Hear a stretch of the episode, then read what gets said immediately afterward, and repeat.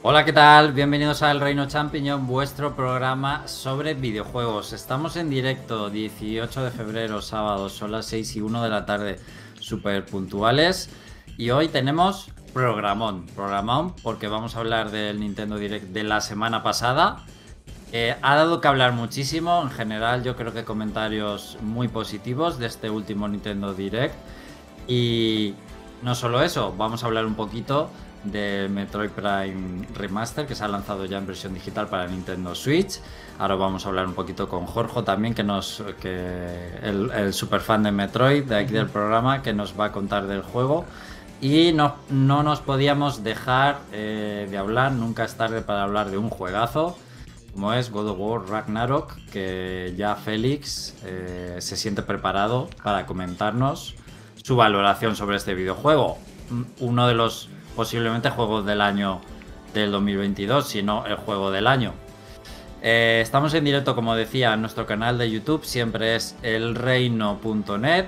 Esperamos ahí a la gente como Izanagi, a que ya le mandamos un saludo. Podéis poner comentarios, hacer preguntas, eh, criticarnos, alabarnos, lo que os dé la real gana.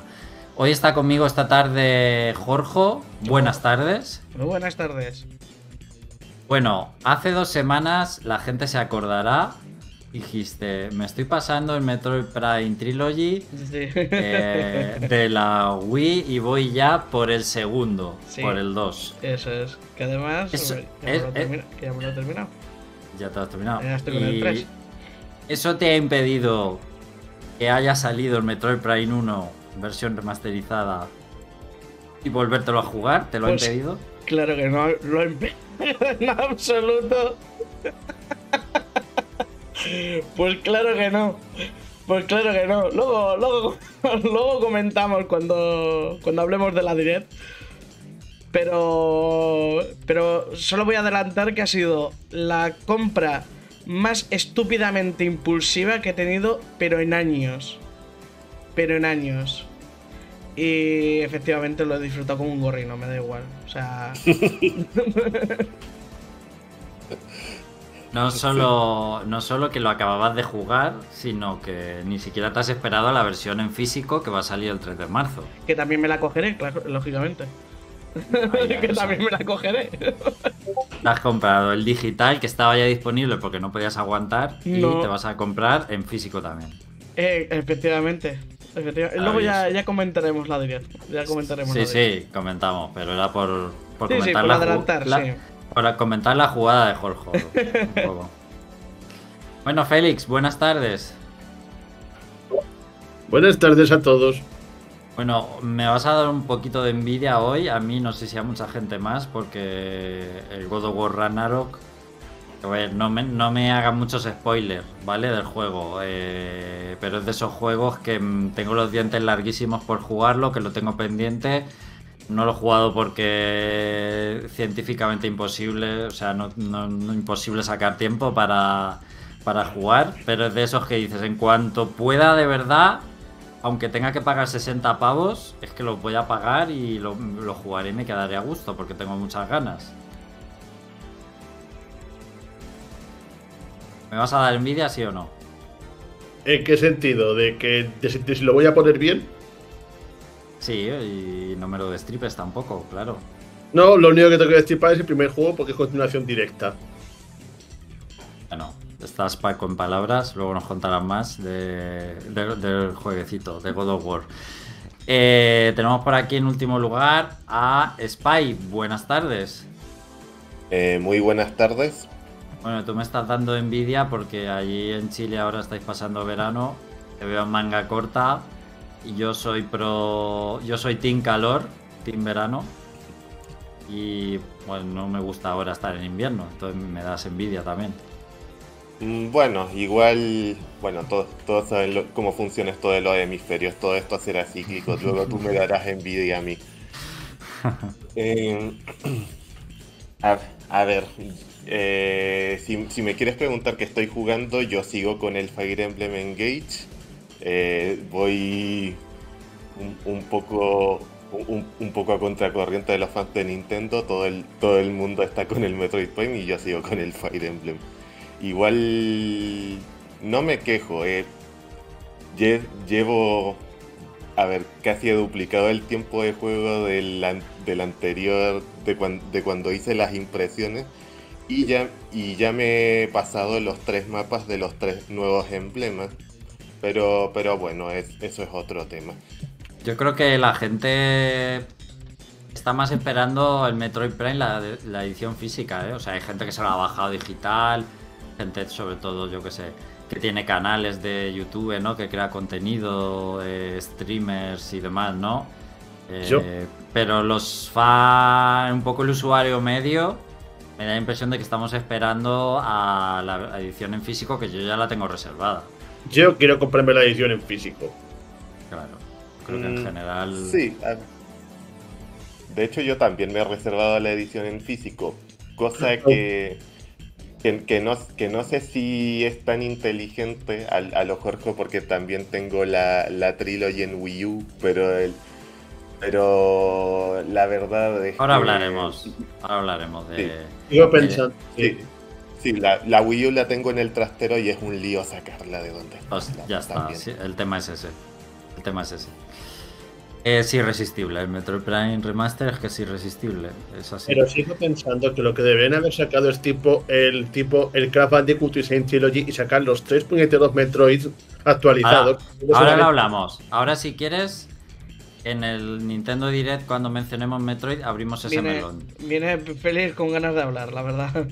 Ahora abrimos, e- ahora abrimos ese melón si queréis. Sí, sí. eh, cuando estemos en tiempo de direct. Eh, mientras por aquí Zanagi nos comenta que por fin se ha pillado, desde que se compró la Switch, el, bueno, el Zelda Breath of the Wild con el DLC aprovechando la oferta de la iShop. Que bueno, la oferta tampoco es que sea mareante para tener 6 años el juego.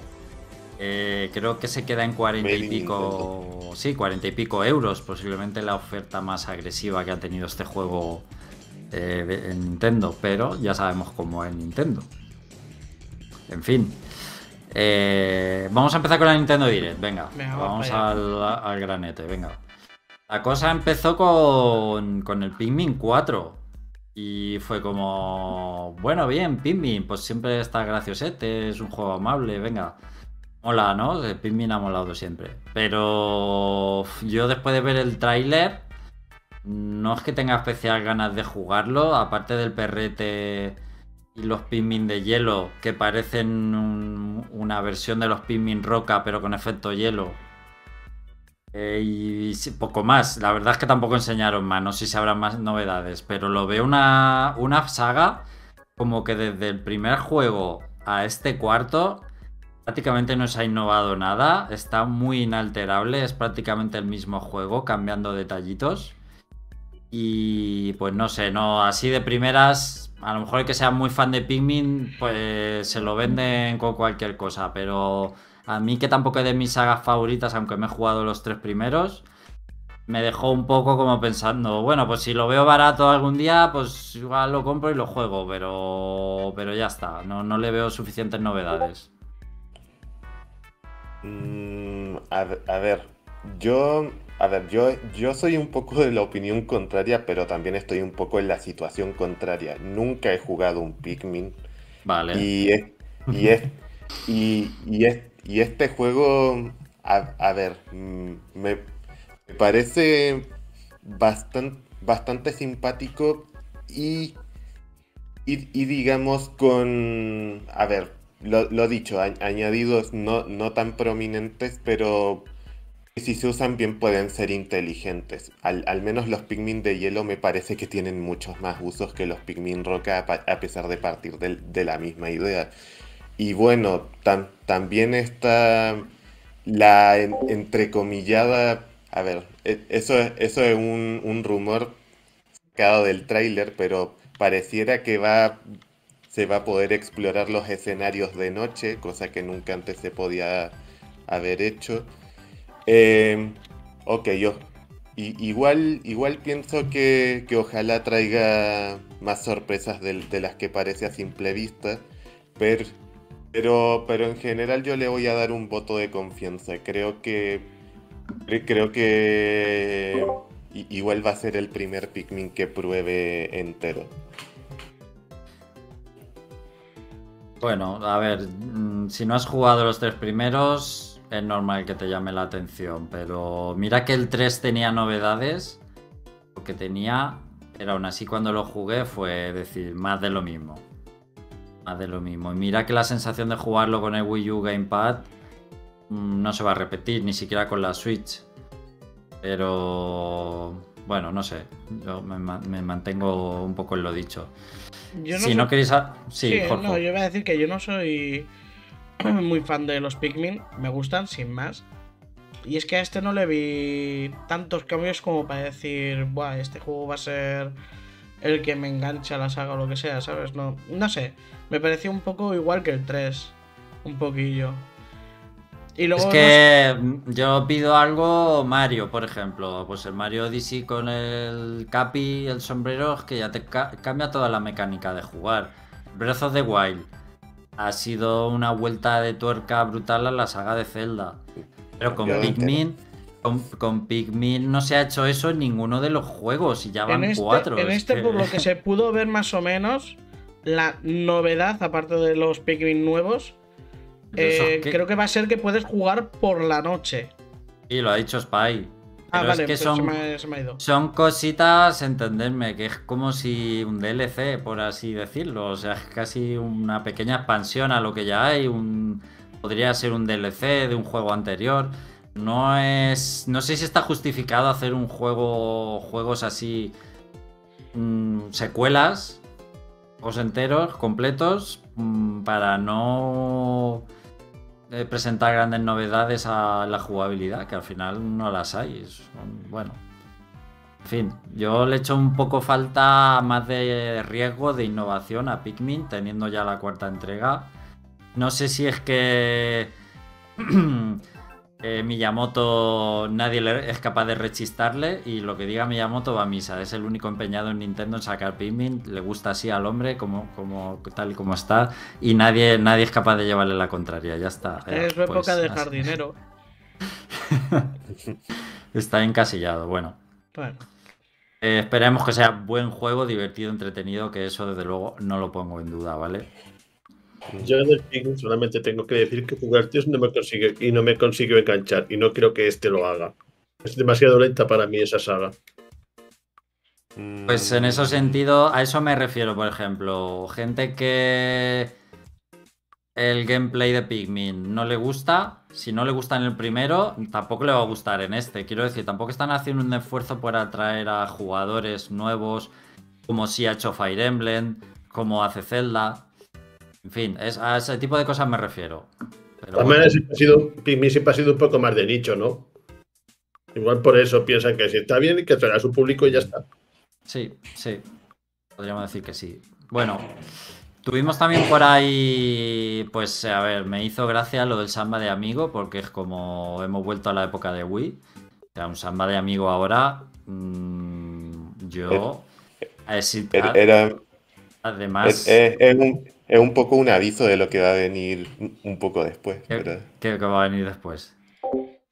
Ah, bueno, volver a la época de Wii o la de GameCube. Ah, bueno, en ese sentido sí, pero es que además sigue siendo un juego, eh, por lo que se vio, super arcade. Y teniendo ya juegos como el Just Dance, que es otra manera ya de juego de baile, lo veo súper obsoleto y súper anticuado el, el Samba de Amigo, pero bueno. No soy yo aquí productor de Sega ni, nada de eso para saber si este juego va a funcionar en el 2023. Ellos sabrán. Eh, continuando un poco, voy a ir solo por lo más destacable, ¿vale? No nos vamos a parar tampoco en todo. Eh, tengo, tengo, que mencionar, eso sí, el Tron Identity. Eh, o sea, me pareció increíblemente curioso es el señor Mike Bithell haciendo de nuevo lo que le sale de la polla, con perdón. O sea, eh, cosas que nadie pide ni no son nada mainstream. O sea, Bithell Games ya hizo el John Wick este estratégico que es un concepto. John Wick Hex. John Wick Hex, que nadie pedía ese tipo de juego para John Wick, ni nadie se lo esperaba. Da igual, él lo saca. Ahora el Tron este O sea, mm, Tron está ahora mismo fuera de lo mainstream, no se habla de Tron, pues él, un juego de Tron y encima de aventura narrativa, de tomar decisiones, es como, madre mía, menudo juego de nicho. Se, se está marcando el tío que le va a interesar a cuatro gatos. Y lo peor es que yo soy uno de, esos gatos.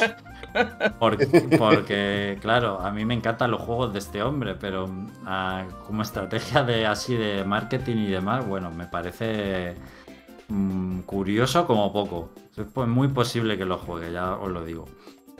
Bueno, A, a ver, yo, yo estoy casi seguro que no lo voy a jugar. Y no por eso me parece menos interesante conociendo la trayectoria de este señor. Luego tuvimos una de las.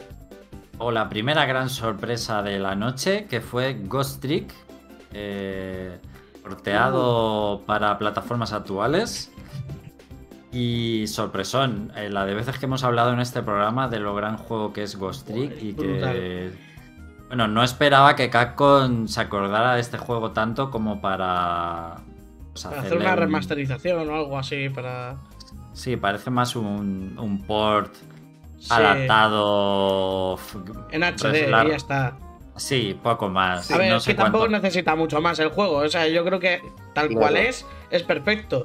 Y de hecho, ese juego está especuladísimo. Lo quieres buscar ahora y es horrible querer encontrarlo. Entonces, que lo hayan querido rescatar, primero es una sorpresa por. Porque no es el juego que te esperas que vayan a rescatar. Porque yo creo que es de este típico, típico juego que lo ha jugado muy poquita gente, pero todo el mundo que se lo ha pasado habla maravillas de él. Remita.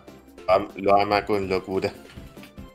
Pues eh, una de las cosas que hay que poner en valor y que no solo pasa con este refrito de la Nintendo Direct, sino que pasa con otros que vamos a hablar más adelante, es lo difícil que puede ser jugar a este juego hoy en día. Y eso hay que ponerlo en valor también. Y se pueda jugar ahora en plataformas actuales a un precio normal, la verdad. Y me ha parecido un poco como escuchando a los fans, porque seguramente es uno de los juegos de Capcom de la época ese eh, los fans más hablan y más aman. Y es un poco una compañía también escuchando a los fans. Y yo, a ver, este en concreto yo no sé si lo compraré porque al final lo tengo. Claro. Y la, y la DS es una consola que cojo la 3DS incluso y el juego me lo pongo y lo puedo jugar, es más o menos cómodo de jugar. No Sí. es una cosa como, como sacar la GameCube ahora o sacar la Wii o la 64. Eh, pero me alegro muchísimo de que haya noticias de, de este juego. De verdad, jugarlo. Si no lo habéis jugado, Más que nada porque da la Mm, posibilidad a otras personas a que lo puedan jugar. Y sí, es que es lo que yo pienso, porque yo creo que los que ya hemos jugado ese juego, no creo que seamos eh, el objetivo. Porque tampoco tiene unos cambios como para, para que tú digas, Buah, es que se ve como un juego nuevo totalmente. No, es que además mantiene lo de la pantalla a cuatro tercios.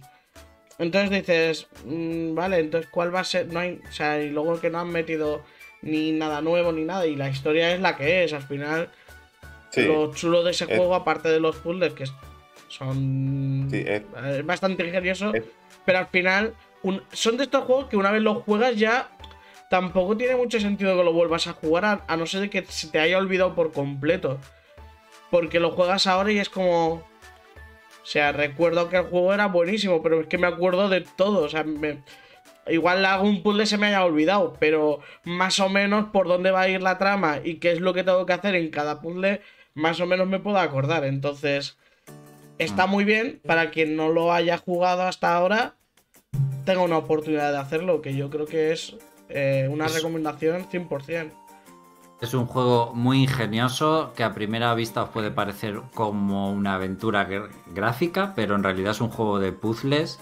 eh, bueno, muy ingenioso con un diseño de, de escenarios y de niveles muy, muy bien pensado y elaborado.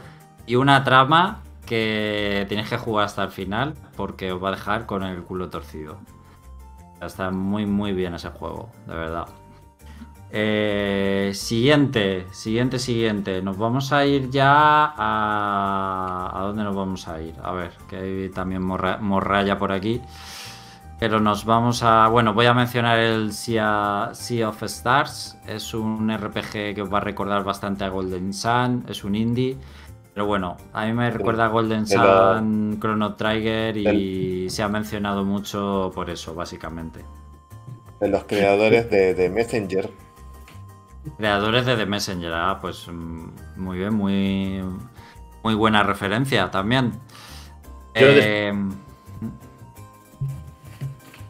Sí, Félix. Eh, Félix. Digo que yo después de haberme pasado el Chain Echoes, que para mí es uno de los mejores RPG que he jugado en toda mi vida, tengo las tengo expectativas muy buenas ante cualquiera que, que quiera sacar RPG clásicos basados en sagas tipo Chrono Trigger. Y, y por cierto, hablando de Chrono Trigger, tiene música de Yasunori Mitsuda. Punto importante. También tuvimos para los fans de Trian Odyssey, que sepáis que va a salir una, una collection con los tres primeros en HD y con textos en castellano. Y tenemos fecha para el Advance Wars eh, Reboot Camp, por fin. Ya sale. Ella sale, ahora sí sale. La fecha la tengo por aquí, un momento. 21 de abril, ¿no? Así, te la sabes de memoria, eh, chaval. Ah, es verdad. Coño, mi cumple, es verdad que, que lo dije en, que lo dije en la directa.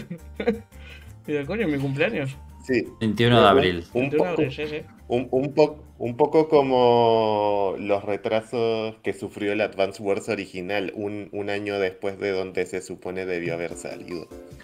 Menos. Esto, bueno, la gente lo estaba esperando, querían que soltaran ya la fecha. Sabéis que se retrasó por la guerra de Ucrania. Sigue habiendo guerra.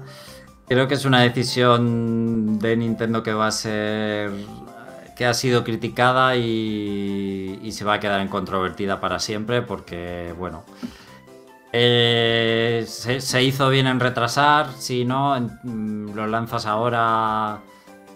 Eh, ¿Qué significa lanzarlo ahora? Eh, bueno, no sé. En ese sentido es raro. Es una decisión rara. Mm, todo lo que ha tenido que ver con el retraso y elegir una fecha posterior del juego.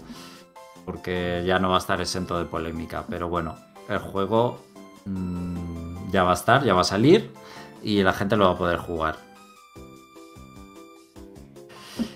¿Y alguno se lo va a pillar el Advance Wars? ¿Por aquí Yo o pas- pasáis? Yo creo Sí. que sí. Lo estoy dudando. Pero lo que no tengo muy claro es, ¿es un remake de algo. Es un remake de- del 1 y el 2 de Game Boy Advance. Claro. Sí. Bastante, bastante renovado, sobre todo el apartado gráfico y, y visual. Sí, que. Vamos, que es verdad que, me- que no lo sacaron por la guerra o algo así. No, no- no se llegó a saber. Ni. Sí, por la guerra, Félix, lo, lo que hemos dicho. ¿No que fue por, que fue por lo de la guerra? Sí, Félix, que lo hemos dicho. Que, que te estés más atento a lo que estábamos diciendo, ¿vale? Eh, bueno, luego tenemos, eh, tuvimos las sorpresitas de, del Nintendo Switch Online. Eh, se añade la Game Boy para la suscripción de los pobres y la Game Boy Advance, juego de Game Boy. Advance para, lo- para los ricos. Para lo que tienen panoja. Claro, que tienen panoja. Nosotros, como No somos, es caro la suscripción anual, joder. Como somos ricos, Sí, claro, nos- Eh, nosotros saltamos del populacho y fuimos directo No sé. a tampoco tan- de Nintendo 64 y ha dicho, pues toma. Game Boy Advance también. Bueno, siempre y cuando tengas amigos con los que unirte, claro. Claro, claro. Sí, hasta, aun- hasta que Nintendo haga un Netflix, pero de momento. A mí A me ha encantado, por ejemplo, que, eh, que uno de los campos de la Game Boy Advance es el Mario 3D Advance, pero con los niveles estos de, de- que estos exclusivos que son los que solo salieron el en Japón. e-reader. sí, me los he pasado todos. Ya me los he pasado todos. Vamos, me ha encantado. Que tienen la, tienen, eh, tienes ahí Sí. eh, como novedad, bien aparte de que los niveles son nuevos totalmente, bueno, son nuevos en la época, ¿vale? Que no son, que no son del Super Mario Bros. 3 original, básicamente.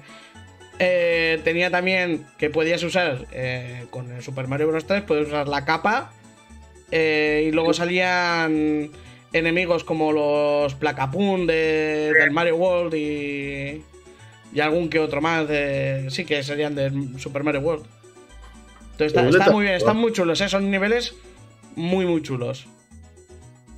Pero vamos, un detallazo porque solo se puede jugar así. Porque, bueno, creo que, creo que el de Wii U también los tenía, pero aquí Sí, ya puede sí, jugar. el de Wii U también, pero bueno.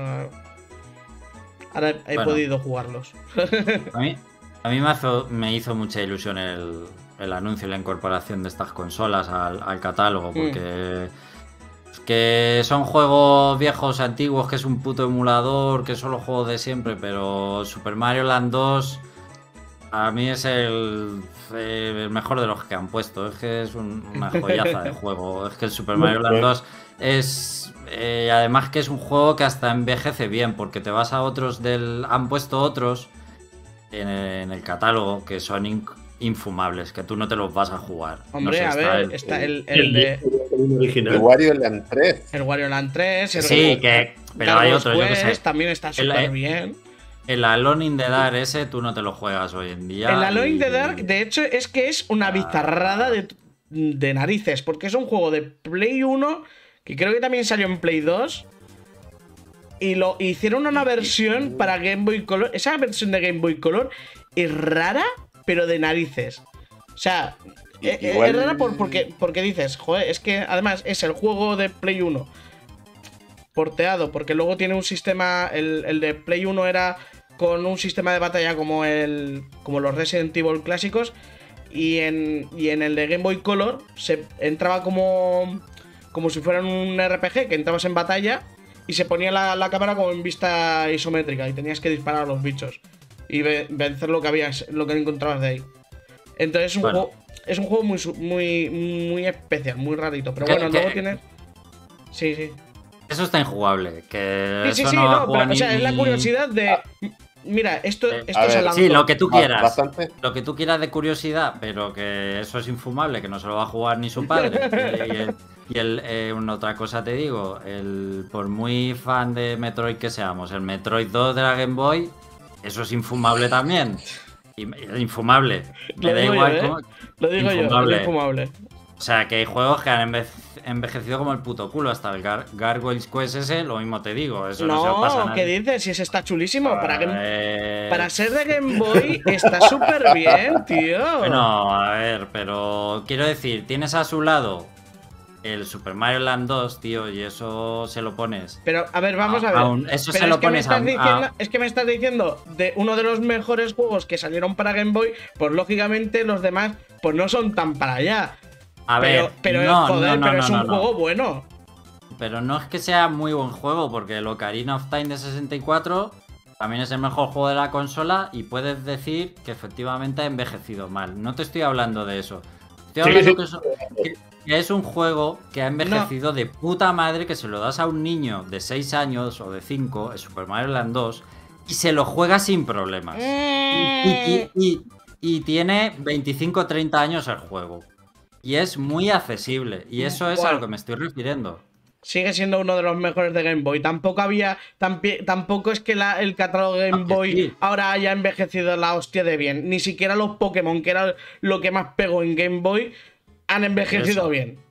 Por eso te estoy diciendo que en general son juegos los de Game Boy, casi todos que han enve- envejecido como el ojete. Pero el Super Mario Land 2, aparte de ser un juegazo, es que ha envejecido de puta madre. O Pero sea, entonces, pero, pero es lo que te estoy diciendo, que no, que no, que, que se- que- ¿qué vas a poner? O sea, realmente lo que tú estás diciendo solo pasa con 10 juegos de Game Boy. Realmente. O sea, lo que tú estás diciendo, de, en plan, a día de hoy se lo pones a un crío y lo juega. Igual como mucho, 10 juegos. El Mario, el Mario Land, el, el los Wario Land y el. y el. Y el Link's Awakening. Sí, eso, porque tienes el remake igualmente. sí, o sea, sí. realmente, no sé, o sea, esa vara de medir.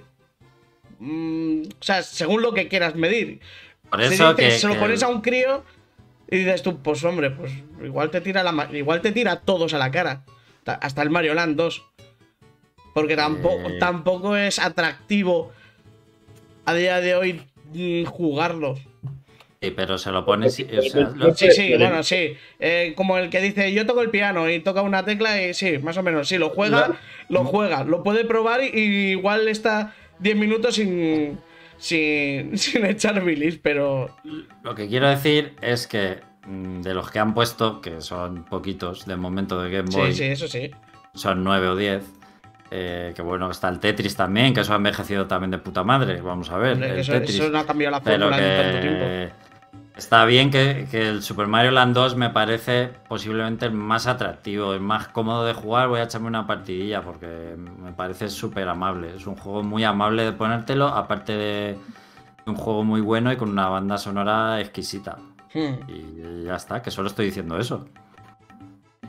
Que está, hay Sí, otros bueno, juegos que están que- bien, La cosa pero que, que... del, del, del- del catálogo y es en plan. ¿Pero qué te esperas? Es que eran juegos de. Así eran los juegos de Game Boy Advance. Y de hecho, los que han puesto. Eran No, los que estoy buenos, contento. buenos. O sea, que estoy contento del catálogo. Sí, claro, es el- Estoy el, contento el de del catálogo. el Gargoyle's Quest. eh, ese era de los mejorcitos que había en la época.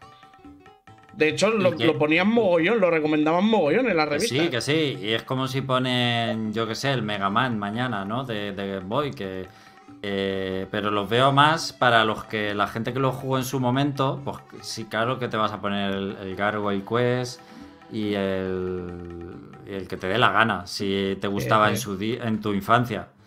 Pero que, bueno, que en general de lo mejorcito es el Super Mario Land 2 a día de hoy. Porque te Que sí, apetece sí. ponerte y jugarlo. Que sí, bueno, te también es, también es lo que te pueda tirar de nostalgia. Yo, por ejemplo, el Metroid 2 yo me lo puedo pasar tranquilamente. Y no me, y no me disgusta, ¿eh?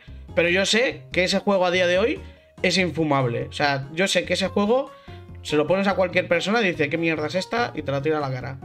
Lo sé, pues eso a lo que, a lo que me estoy refiriendo. A mí me gusta, ¿eh? Que lo digo así. Sí, ya lo sé, sí lo sé. Sí, sí. Y, y el Mega Man a lo mejor lo pone en el 1 de Game Boy y, me lo, y lo tira a la cara a todo el mundo, pero yo voy y me lo juego. como hombre Game Boy es bastante jugable, ¿eh? bastante asequible. Bueno, es durillo, es durillo. Es durillo, yo creo. duro, duro, duro. Es más jodido el de NES, por ejemplo. Ahí, ahí. Bueno, pero, Pero, que. Jugables, todos se pueden pasar. No hay ninguno que, no hay ninguno que sea que esté por el- como por decirlo, con, con dificultad artificial ni nada de eso. Estamos contentos con el catálogo Game Boy Game Boy Advance. Por ahí se acercan más juegos. Se acerca Golden Sun, el primero también. Todavía no está, pero lo pondrán. Lo más cerca que hemos estado de noticias sobre Golden Sun en mucho tiempo. Y ojo, también el primer Fire Emblem que llegó a Europa. El Fire Emblem de Game Boy Advance. También, también va a llegar por ahí. O sea que. Un catálogo, y además que lo hemos comentado, juegos de Game Boy Advance era. era difícil pues tener acceso a ellos. También en, consolas actuales. eh.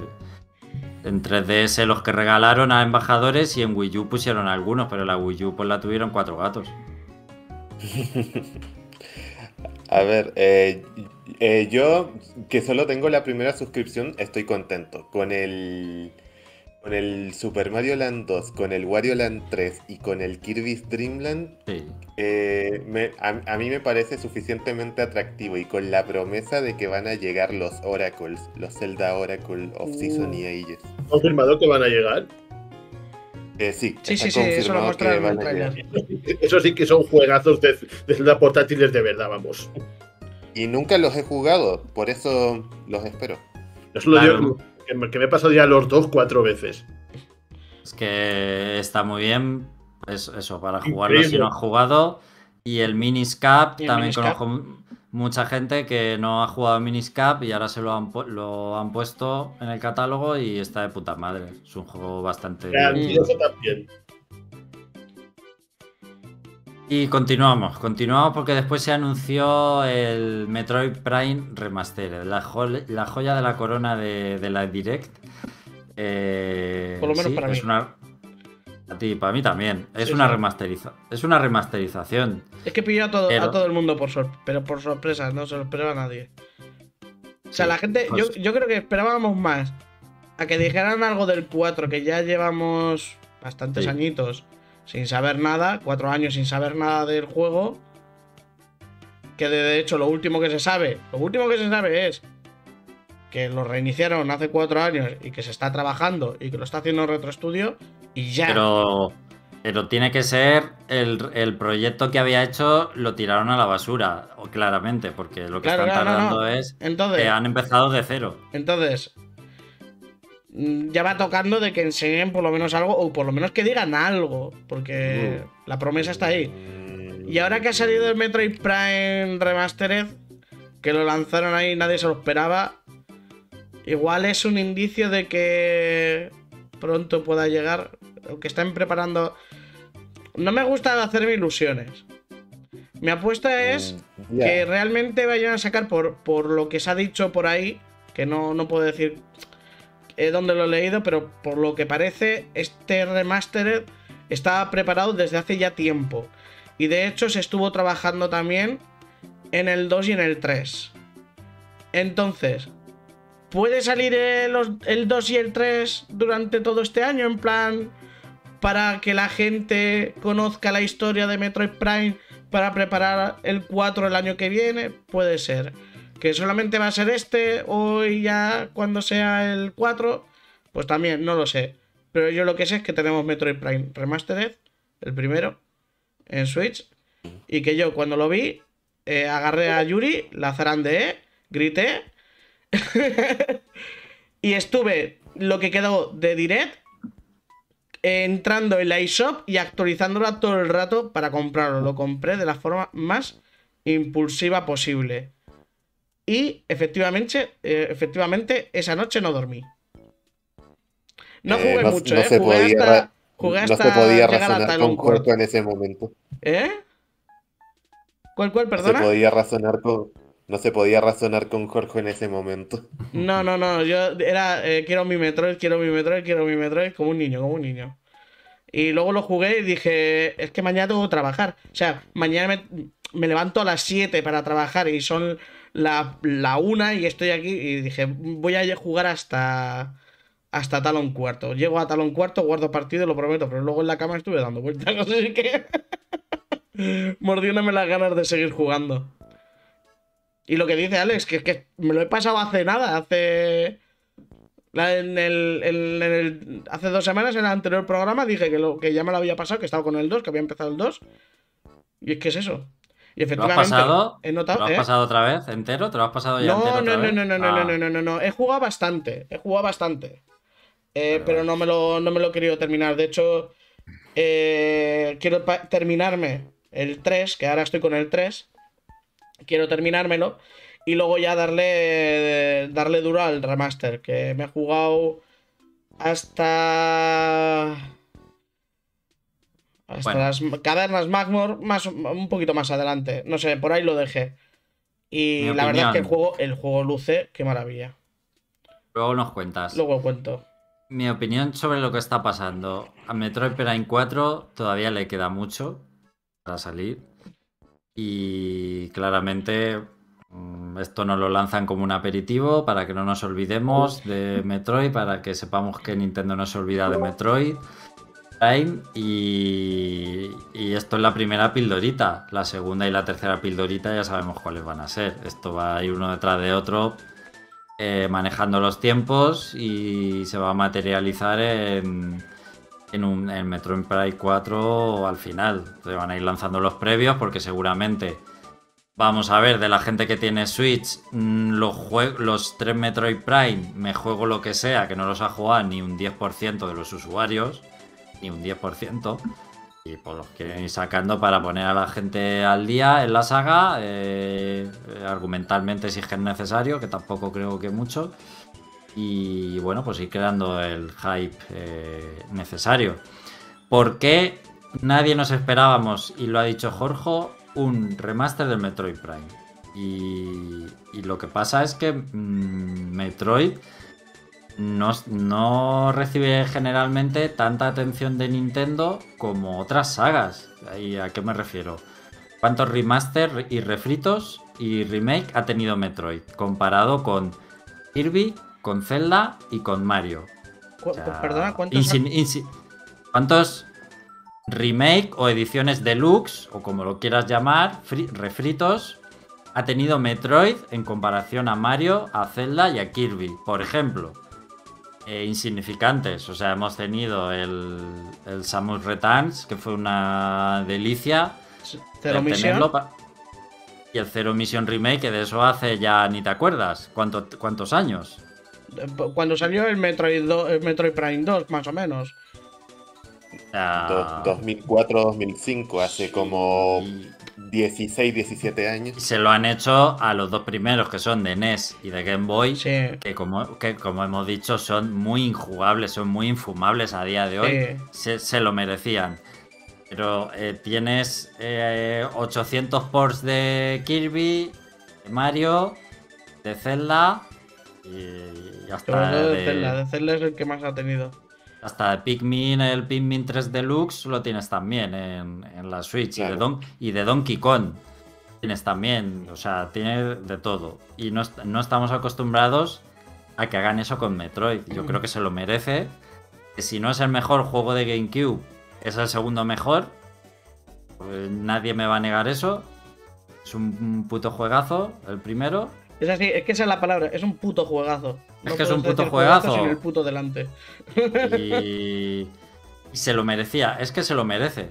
Se lo merece. Y yo llevo sin comprar un juego de lanzamiento, creo que años, años, años, y sin comprar un juego de lanzamiento. Y este es el primero que me voy a comprar después de años, que va a salir la edición en físico. Porque me parece, me parece ofensivo no comprarlo. O sea, esto es una obra mayúscula, o sea, una obra de arte, una obra prima de los videojuegos. Y creo que sería una falta de respeto no comprarlo, no volverlo a comprar. Lo tengo aquí detrás, tengo el, el disco de GameCube. Sí, sí, yo lo tengo por aquí también. Pero es un juego, sobre todo, que eh, no, es no es por tenerlo en la estantería el de Switch. O sea, me lo quiero comprar también porque es un juego que es tan bueno que sé que lo voy a jugar. O sea, que me jugar, apetece, es. me apetece jugarlo porque es un puto juegazo y si lo juego eh, con nuevo gráfico, nuevo control, lo puedo jugar en portátil, me apetece. Hay otros ports, otras re- remasterizaciones que digo, no, que le den por culo, ¿para qué quiero yo esto de juego ahora? No, pero esto... Metroid Prime para mí son palabras may- mayores. Es, mm, sé que estamos hablando de una remasterización, pero es que me pareció un, un anunciazo. O sea, es que me pareció el, el anuncio de la Direct. Así os lo Y digo. hasta 40 euros. Sí, es que sale a un precio bastante barato. Está en algunos sitios está En ya a com- 35. A Para ver, en- en reservar a comparación, 35 euros. En comparación con otros remasteres como el de, el de Zelda de hace poco. El- eso es, que eran 60 pavos. Claro, Entonces, El- que venga el- este a el- 40 y es, mm, así adelanto un poquito, es de los juegos que mejor lucen en Switch. Pero bueno, ya hablaremos. Sí, pero mm, yo estoy contentísimo. Eh, ahora, abrimos el melón que decía Félix, si queréis, de... ¿Podían haber sacado los tres juntos? Pues no lo sé, a lo mejor sí.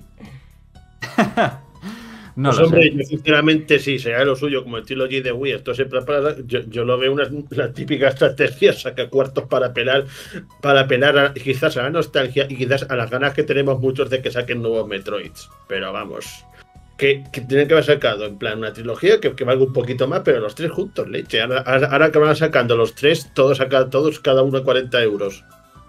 Claro, sacan mejor que.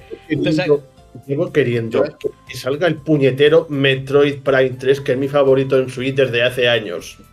Eh, yo espero, ojalá, que al menos utilicen la, la estrategia de, de los Bayonetta, que te compres el primero y que te aplique un descuento en los siguientes. A- aunque, Mm. bueno, dudo que pase, pero espero que pase. Al, al menos para, para fidelizar. Para Bueno, ser un juego sabe. de Nintendo, primero, Eh, y que vaya a salir y que cueste 40 pavos, yo creo que más barato, pues eso, en alguna oferta dentro de la propia eShop. Porque si no, Pero si todos los juegos de la Wii U porteados a Switch, que los han llamado Deluxe a la mayoría, han costado 50-60 euros. claro. Y, y este viene de GameCube. Y aunque se llame remaster, el lavado de gráficos, lo vas a decir ahora, es casi prácticamente un remake. Que yo me voy a sí, en cuanto. muy bien. Pues lo digo que me hubiera gustado que hubieran sacado de trilogía así. O sea, hizo lo mismo con Crash Bandicoot, con Insane Trilogy, sacaron los tres con gráficos, con, con, con gráficos completamente renovados. Se puede hacer perfectamente. Bueno, a ver, de momento que salga el 2 y el 3 ni siquiera está mm, para nada confirmado. O sea, que puede que ni salgan, ¿vale? Cierto. Entonces yo tampoco me quiero... Por eso antes decía, no me quiero hacer ilusiones. Yo, de hecho, también le- he leído que tenían planeado lanzarlos tal cual. O sea, en plan, sin remasterización, que solamente iban a remasterizar, eh, remasterizar el 1. Entonces, tampoco sé qué van a hacer, ¿vale? Yo sé que tenemos Metroid Prime Remastered y que el 4 está en la promesa de que vaya a salir, pero nada del Yo- 2 ni del 3. Yo creo que va a depender de cómo venda este, pero creo que va a vender por encima de las expectativas porque el físico se ha agotado. En Amazon se agotó en menos de un día, por ejemplo, y sigue sin haber stock. Y en FNAC también se agotó. O sea, se, se está agotando. La gente lo quiere. La gente quiere el juego. Sí, sí. Y, y, pu- y también pienso que en realidad el trabajo de hacer el Metroid Prime Remaster ha sido un coger experiencia para trabajar en el 4. Puede O sea, ser. yo creo en eso también. Puede ser. Puede ser. Vamos, a- vamos a trabajar en el, en el remaster del Metroid Prime 1 y vamos cogiendo.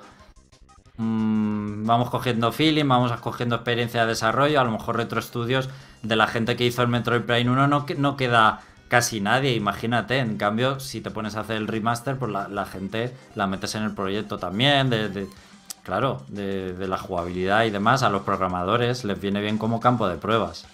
A ver, aunque sea con el primero, porque de hecho de los tres, eh, bueno, Félix ha dicho que su favorito es el 3, pero igualmente yo que los estoy jugando de seguida, me doy cuenta de que el primero es el más redondo. O sea, el 2 y el 3 tienen sus, eh, Sus, sus sus- mejoras. sus idas y- y venidas, digamos. Eso es.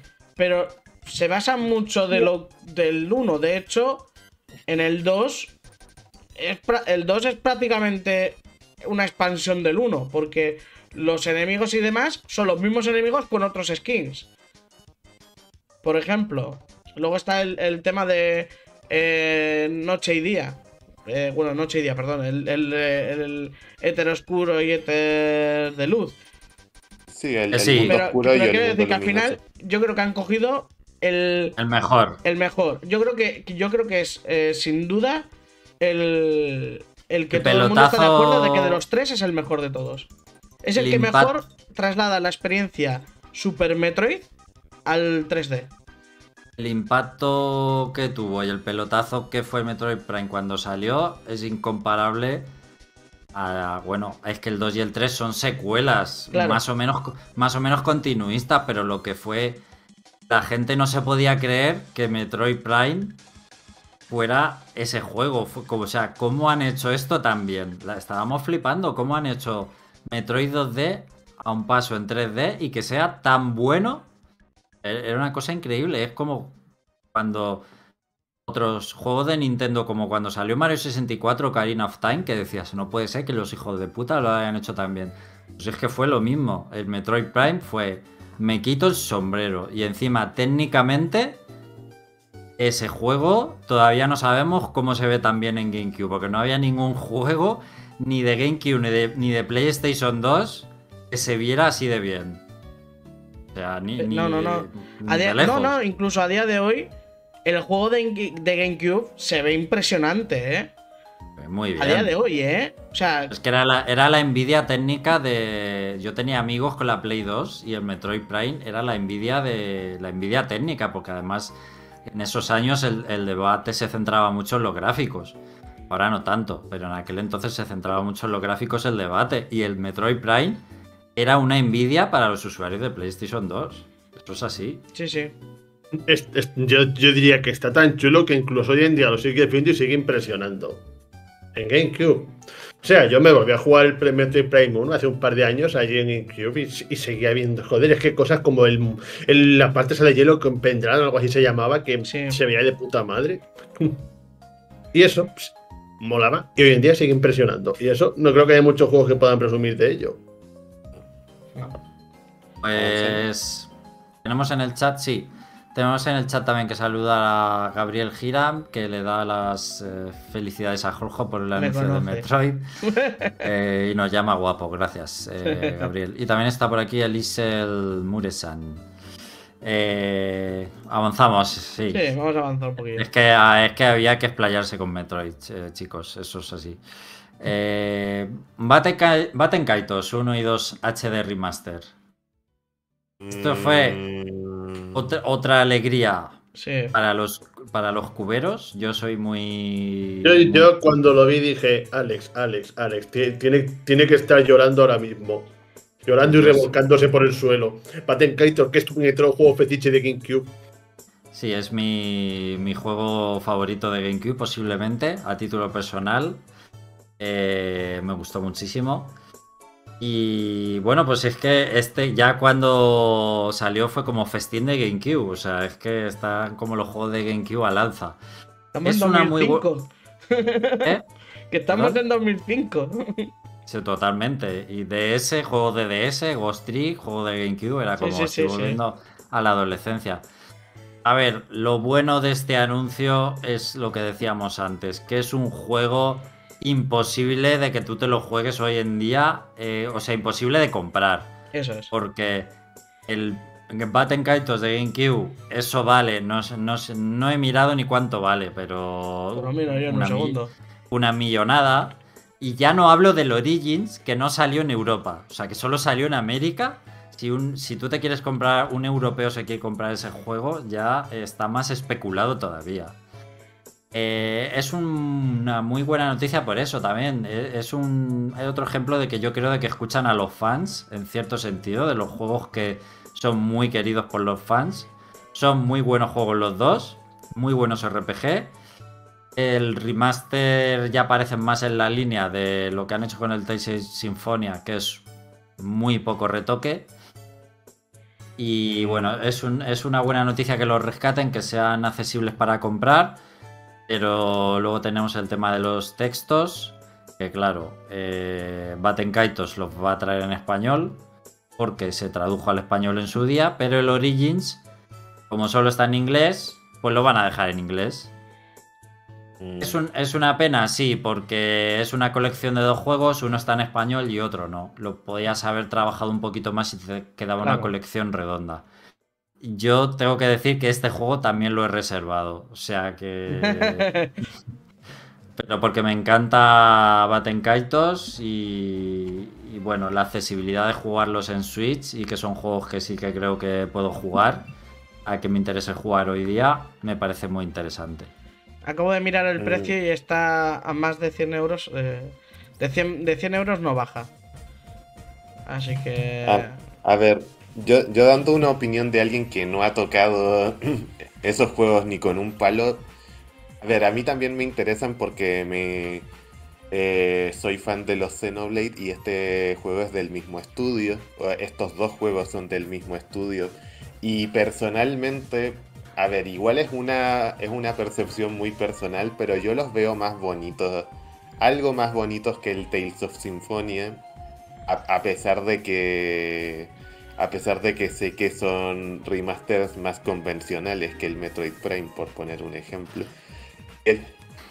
y, lo digo un, poco porque el Tales of Symphonia también salió en el direct un poco a la rápida, pero salió y, al menos le podía hacer comparación más directa.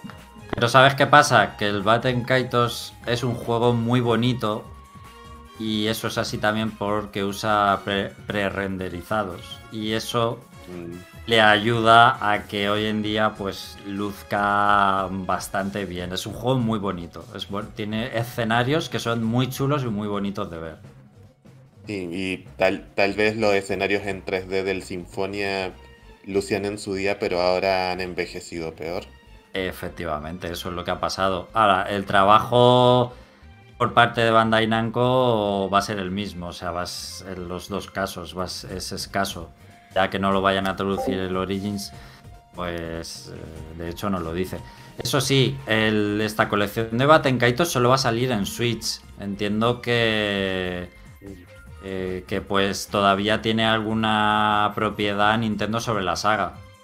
También por, por estar Monolith Soft se- siendo parte de Nintendo. No lo sé, muy bien. Sí, es, es, es algo, digamos, reseñable, teniendo en cuenta que, el, por ejemplo, el Etrian Odyssey y el Ghost Trick van a salir también en otros sistemas y en PC. Claro, exactamente. Eh, no- sí, Félix. Yo lo único que digo es que no me compraré ninguno de los dos. Voy a hacer un poco la nota disonante porque, ¿cómo decirlo? El juego sí está muy chulo, me gustó mucho el argumento, los personajes y todo, pero el sistema de combate lo odié profundamente. Eso de las cartas me parece una puta mierda. Y, básicamente, si un, juego de RPG tiene una historia chula, pero, pero un sistema de combate horrible, para mí es un fuera. Eso es lo de siempre, es que si no te gusta el sistema de combate, pues ya está. A mí No, sí no, en serio, es, un puñetero sistema aleatorio. Eso de que se te pudran los objetos curativos es en plan, ¿para qué puñetas habéis puesto eso? Yo me, me- me lo pasé y me costó horrores y dije, no vuelvo a jugar esto en mi vida. A ver, se llama, se llama estrategia y pensar. Es un juego que hay que pensar en los combates, no es machacar un botón y atacar y usar magias como Final Fantasy. Y luego está la estrategia de componer un mazo. Si te gusta eso, está muy bien. Si no te gusta, pues no, ya está. Si es que no. Pero no es un sistema de combate malo. No me lo vendas como malo porque no es malo, es que no te gusta. Admito que no soy adicto a, la- que no soy adicto a los sistemas de combate complejos y llenos de posibilidades. Pues ya está. Eh, Izanagi dice que está enamorado también del Batten Kaitos. Fantasy Sinfonia es uno de los juegos que más horas ha echado en GameCube. Eh, Gabriel pregunta: ¿Creen que los juegos de Game Boy Advance estén en español? Los juegos de Game Boy Advance, como pasa con el catálogo del Nintendo Switch Online, van a estar en el idioma que llegaron cuando se lanzaron en sus regiones. De sí, hecho, a ver, tienes. en Latinoamérica la igual sí que no llegaron algunos juegos en castellano. No sé, igual que me pueda confirmar Spy, pero eh, aquí, por ejemplo, en, mm, en la eShop, eh, bueno, en la eShop, en lo de Switch Online, por ejemplo, vas al de, al de Game Boy Advance, pues tienes la versión eh, norteamericana y luego tienes la versión europea. Y en la europea sí suele venir eh, en español de España, lo- la traducción que llegaron aquí los juegos.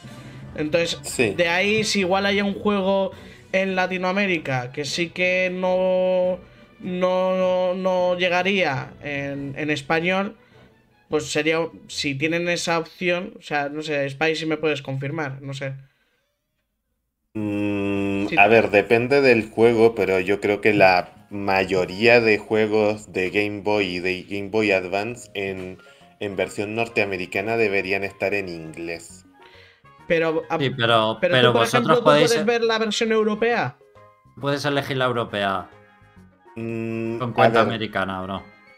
Ver, no, lo no sé, yo, yo, lo- yo la elegí directamente porque tengo cuenta europea, así que tendría que hacer la... a- Así que tendría que hacer Claro. la- el ejercicio inverso, pero no lo sé en este momento. Bueno, pues simplemente los juegos van a estar en el idioma que salieron en su día. Ya Eso está. O sea que si salió en español, lo vais a poder jugar en español, sin más. Eh, pues eso, Baten Kaitos. Luego, Level 5 ha vuelto a la vida, ha resucitado de entre los muertos, podríamos decir. Eh, la compañía había confirmado hacía pocos días o se había rumoreado que volvía a Europa. Eh, básicamente, esta compañía había sido una de las grandes, pues en la época de Nintendo DS, Sobre todo. con, con grandes sagas como Profesor Layton o Inazuma Eleven, que lo petaron muchísimo. De, hecho- en esos años era una de mis compañías de videojuegos favoritas. Pero después, eh, malas decisiones, em, estropearon sagas como Layton con el juego este de la Catriel. eh, fue un insulto a la saga Layton. Y, y han estado unos Y- años haciendo juegos bueno, se solo para Japón. en- bueno, también se centraron mm, eh, en su momento en Yokai Watch, que no tuvo ni de cerca la misma tirada en Occidente que allá en Japón. Correcto. Y empezaron a hacer juegos solo para Japón. Ahora han vuelto eh, a abrirse a Europa y lo van a hacer pues anunciando juegos, pues diversos juegos para consola. Eh, vuelve Layton. A mí de primeras me emociona porque vi al señor Layton en camisa, nunca lo habíamos visto en camisa. A mí eso ya me supone mucho sexo. eh, ver a Layton, Layton en camisa. Y pues veremos. Quiero confiar que va a seguir siendo los juegos de Layton que jugamos en DS y 3DS. ¿Van a conseguirlo? No lo sé, porque no sé si van a. Son los mismos level 5, va a ser la misma de Y antes. luego, y Eh, luego hay, otro, hay que cruzar los dedos. y luego Sí. otro que dijeron, el Fantasy Life, que ese, ojo, ojo a navegantes. Para los que les gusten el Animal Crossing, es una chuchería ese juego, ¿eh? Pe- Pedazo de simulador social en palabras de quienes conozco. Coges, coges de, de, de- Tienes mogollón de... El de 3DS, yo jugué el de 3DS. Eso es. eh, es Animal Crossing, pero pudiendo pegar tonias, ¿vale? pudiendo explorar. hecho, eh, los eh, Twitter sobre ese juego era todo el mundo acordándose del de 3DS, porque Sí. al que le gusta ese rollo de juego, todo el mundo dice que es un puto juegazo también. Es o sea un que eh, la gente estaba muy contenta con ese anuncio también, ¿eh? Y luego tenemos más cositas de Level 5, que es, bueno, una IP nueva, supongo que es IP o juego nuevo, el Decapolis, que es un juego pues de, de un detective. eh, bueno, bastante anime, bastante anime. Y hay que ver qué sale de ahí. Hay gente que le ha gustado mucho lo que parece. Y de momento habrá que catar la calidad de esos juegos para saber si Level 5 vuelve en plena forma o no. No se dijo nada de Inazuma Eleven, pero la gente piensa que el próximo juego que va a salir también de Inazuma Eleven pues debería también salir en Occidente.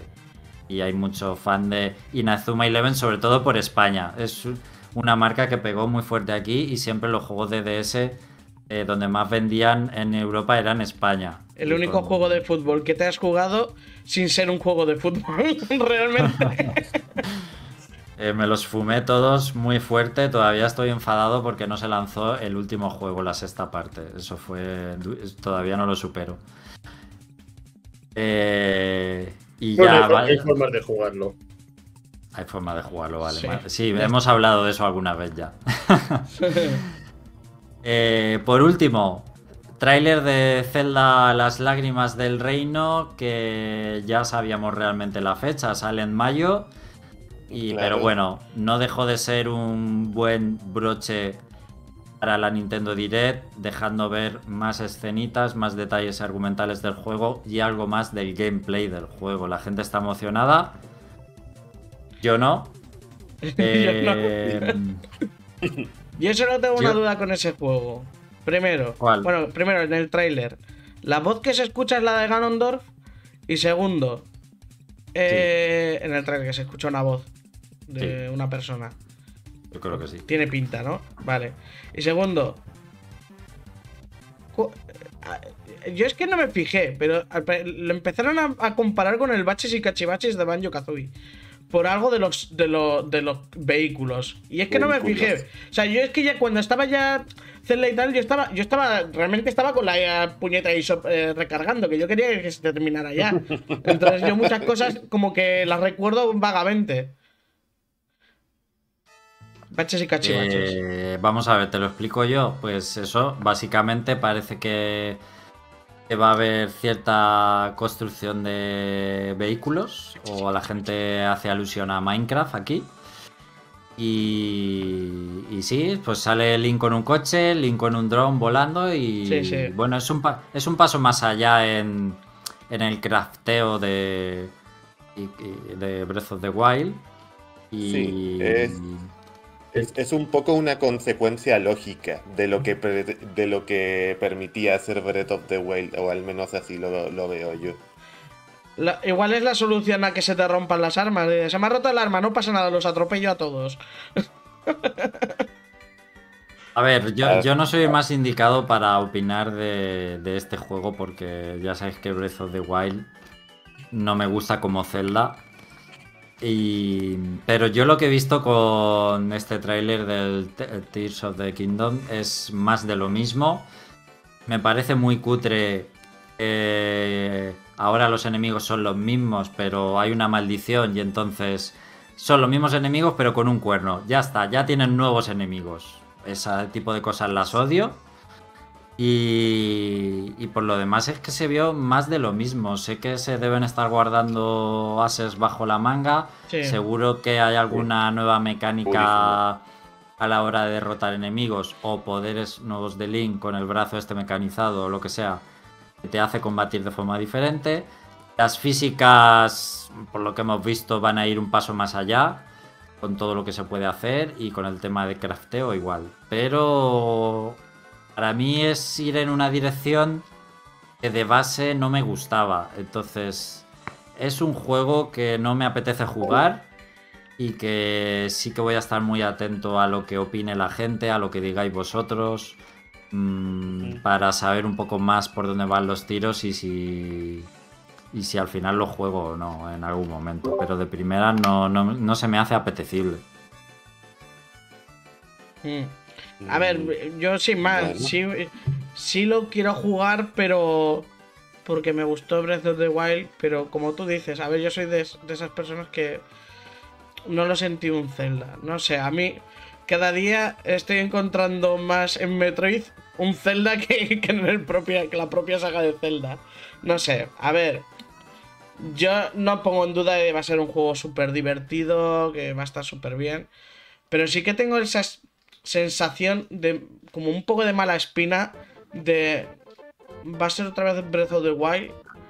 Otra vez. Y no sé si... No sé, es que yo, yo sigo, yo soy un idiota. Yo sigo esperando eh, templos clásicos. No va a haber. Ya, ya, es, ya lo sé, ya lo sé, ya lo sé. Es pero, un, pero que, no quiero, que no quiero otra vez el tema de los santuarios. A mí me pareció. Está bien como concepto de. Es un Zelda mundo abierto y cada. No, pero es que yo quiero un lugar grande que explorar. O sea, las bestias. Mmm, sí, hacían el mazmorra, pero eran todas iguales. O sea, visualmente eran iguales. O sea, me las juntas y es una gran mazmorra y ya está, ¿vale? Pero quiero ver algo, yo que sé, un sitio de lava, otro sitio de, de, de con, con así boscoso, o un lugar con, yo que sé, con hielo. No sé. Nada, igual pido mucho, no sé, no sé. Bueno, yo, yo no lo espero, pero... Eh, a ver, yo lo, lo, que sí espero es que no se... A ver, yo, yo pienso que va va a introducir va a introducir novedades a, a la fórmula que ya tenía Breath of the Wild pero ojalá que puedan crear algo nuevo que no se mareen en la novedad por el solo hecho de la novedad y que no pierdan el, el, el foco de lo que es un juego nuevo. Es, ese es el, el temor que, que más tengo. Es que es un Zelda secuela. Es un Zelda secuela como lo era Mayoras Más, pero Mayoras Más, sí, siendo una secuela de Ocarina, te daba un juego muy diferente, siendo secuela. Pero aquí no parece, aquí no parece eso, es que parece volver al mundo de Breath of the Wild y, y bueno, pues hacer lo mismo de... y alguna cosa más. De, depende. El, a ver, tam, tampoco en, en, el Breath of the Wild se, se, veía hasta casi. Tenías el, el lanzamiento casi encima. Eh, no, no veías que lo hacía tan especial. Pero, pero bueno, yo, yo, yo simplemente lo jugaré y lo juzgaré jugando. Yo lo que me da cosa es que hayan tardado seis años en hacer esto. O sea, en un juego que es Breath of the Wild 2 se han tirado seis años para hacer un Zelda nuevo. O sea, eh, quiero, eh, para mí me jode porque el siguiente Zelda, que sí que espero como ya una desconexión de lo, de lo que es Breath of the Wild, un Zelda nuevo, nuevo, nuevo, eh, pues está más lejos todavía. Bueno, me hubiera gustado que hubieran hecho este juego en 4 o 5 años mejor, pero en fin, es lo que hay. Ya tiene y... fecha, algo es algo. Sí, ya sale, ya sale en mayo. Eh, y nada más de Direct. A ver, a mí me gustó. Es verdad, me dejó muy buenas sensaciones porque es que me dieron muy en el clavo con cosas que me gustan a mí. eh, pero es verdad que fue muy llena de refritos y de ports y de juegos conocidos. Muy GameCube general, sí. todo, muy 2005. Es Y- verdad. Y, de, y de pases de expansión, que no lo has dicho, pero sí, también tenía bastante. Sí, también los Splatoon y demás, sí. Y lo, lo del Xenoblade 3, que lo que mostraron era criminal, pero bueno, sigue siendo un pase de expansión. Y de Fire Emblem también. Sí. Eh, a ver, en ese sentido mal. Y, y bueno, eh, sí que ha sido una Nintendo Direct muy, muy de refritos. Y ya está, es verdad. Eso no quita que no estemos contentos. Porque estamos con lo que nos han dado, estamos contentos. Sí, a- hasta, hasta trajeron a Level 5. Mira que si conocen su target objetivo. Sí. Sí. Bueno, sin más. Eh, Jorge, ¿has jugado Metroid Prime Remaster? He ¿Qué te ha jugado? Metroid ¿Qué te- Prime Remastered un ratillo largo, he jugado bastante, hasta Pedrana, más o menos.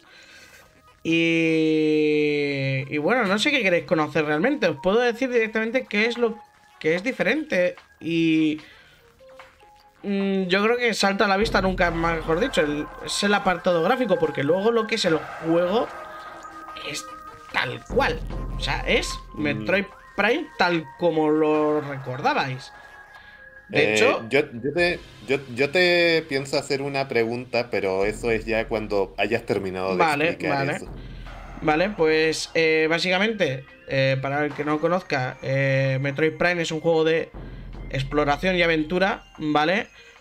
A primera vista parece un juego shooter en plan un Halo un Call Da igual, no, no es así, ¿vale? Es un juego de exploración, de, em, de backtracking, es un Metroid. Es Metroid, Super Metroid 2. Si vosotros buscáis Super Metroid 2, es Super Metroid 2, pero en 3D.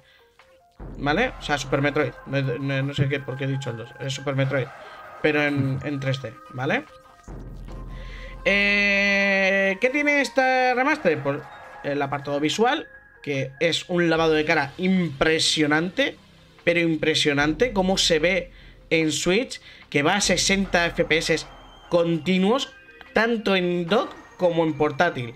Es una puta maravilla técnica, ¿vale? Han, remodelado todo, pero todo. O sea, han metido nuevos efectos de luz y sombra. Que luego hay una cosa que no me ha gustado, pero bueno, luego lo digo.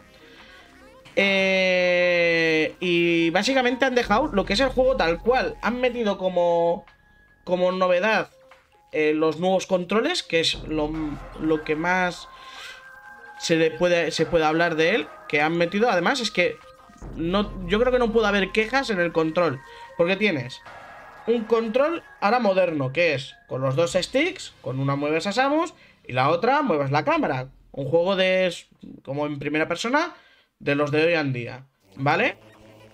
Luego tienes el control, puedes hacer el control con los en- con los Joy-Con como si fuera el mando de Wii, ¿vale? Tienes otro control que es con el- como si fuera el mando de Wii con la el Metroid Prime Trilogy, ¿vale? Ese control. Para que lo entienda la gente que tú mueves eh, la cámara con el movimiento con del el mando. mueve el arma, Samus mueve el arma así. Y cuando, uy, va. cuando, cuando lo pegas a una parte de la, de la pantalla, se gira la cámara y demás. Es un control Sí. que en su época a mí me gustó mucho, ¿vale? En Wii era muy satisfactorio Sí, sí. jugar a, por ejemplo, también. Metroid Prime 3, que fue el primero en introducir este, este control, era muy satisfactorio, ¿vale? Porque... Pero Para que, la, para que la gente entienda, con sensor de movimiento. Eso es, eso es. ¿Vale? Y luego está el control clásico de GameCube.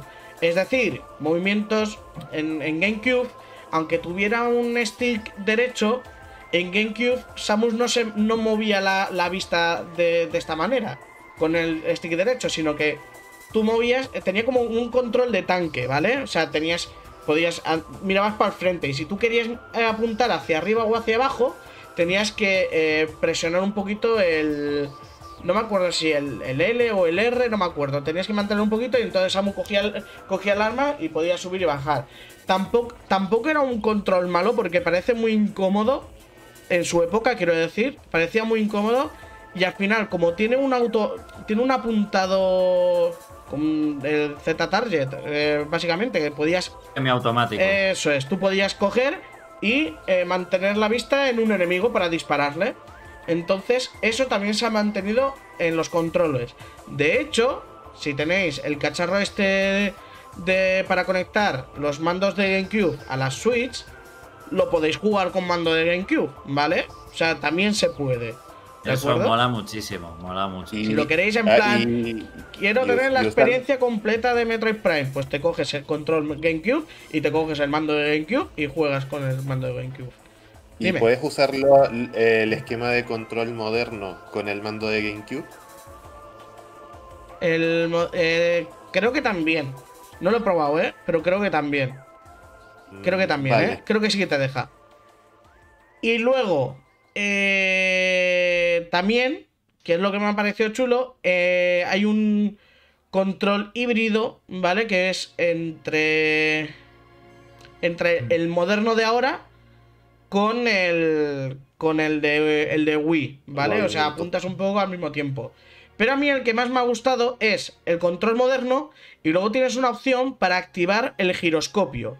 Esto quiere decir que tú mueves a Samus, mueves la, la cámara para arriba para abajo, pero luego si quieres eh, detallar un poco más en la trayectoria del disparo, bueno, apuntar mejor, puedes mover un poquito, o sea, pues, mo- movimientos muy suaves del mando y entonces ya clavas el disparo. Entonces está muy bien para cosas muy concretas, muy de, de tener mucha puntería.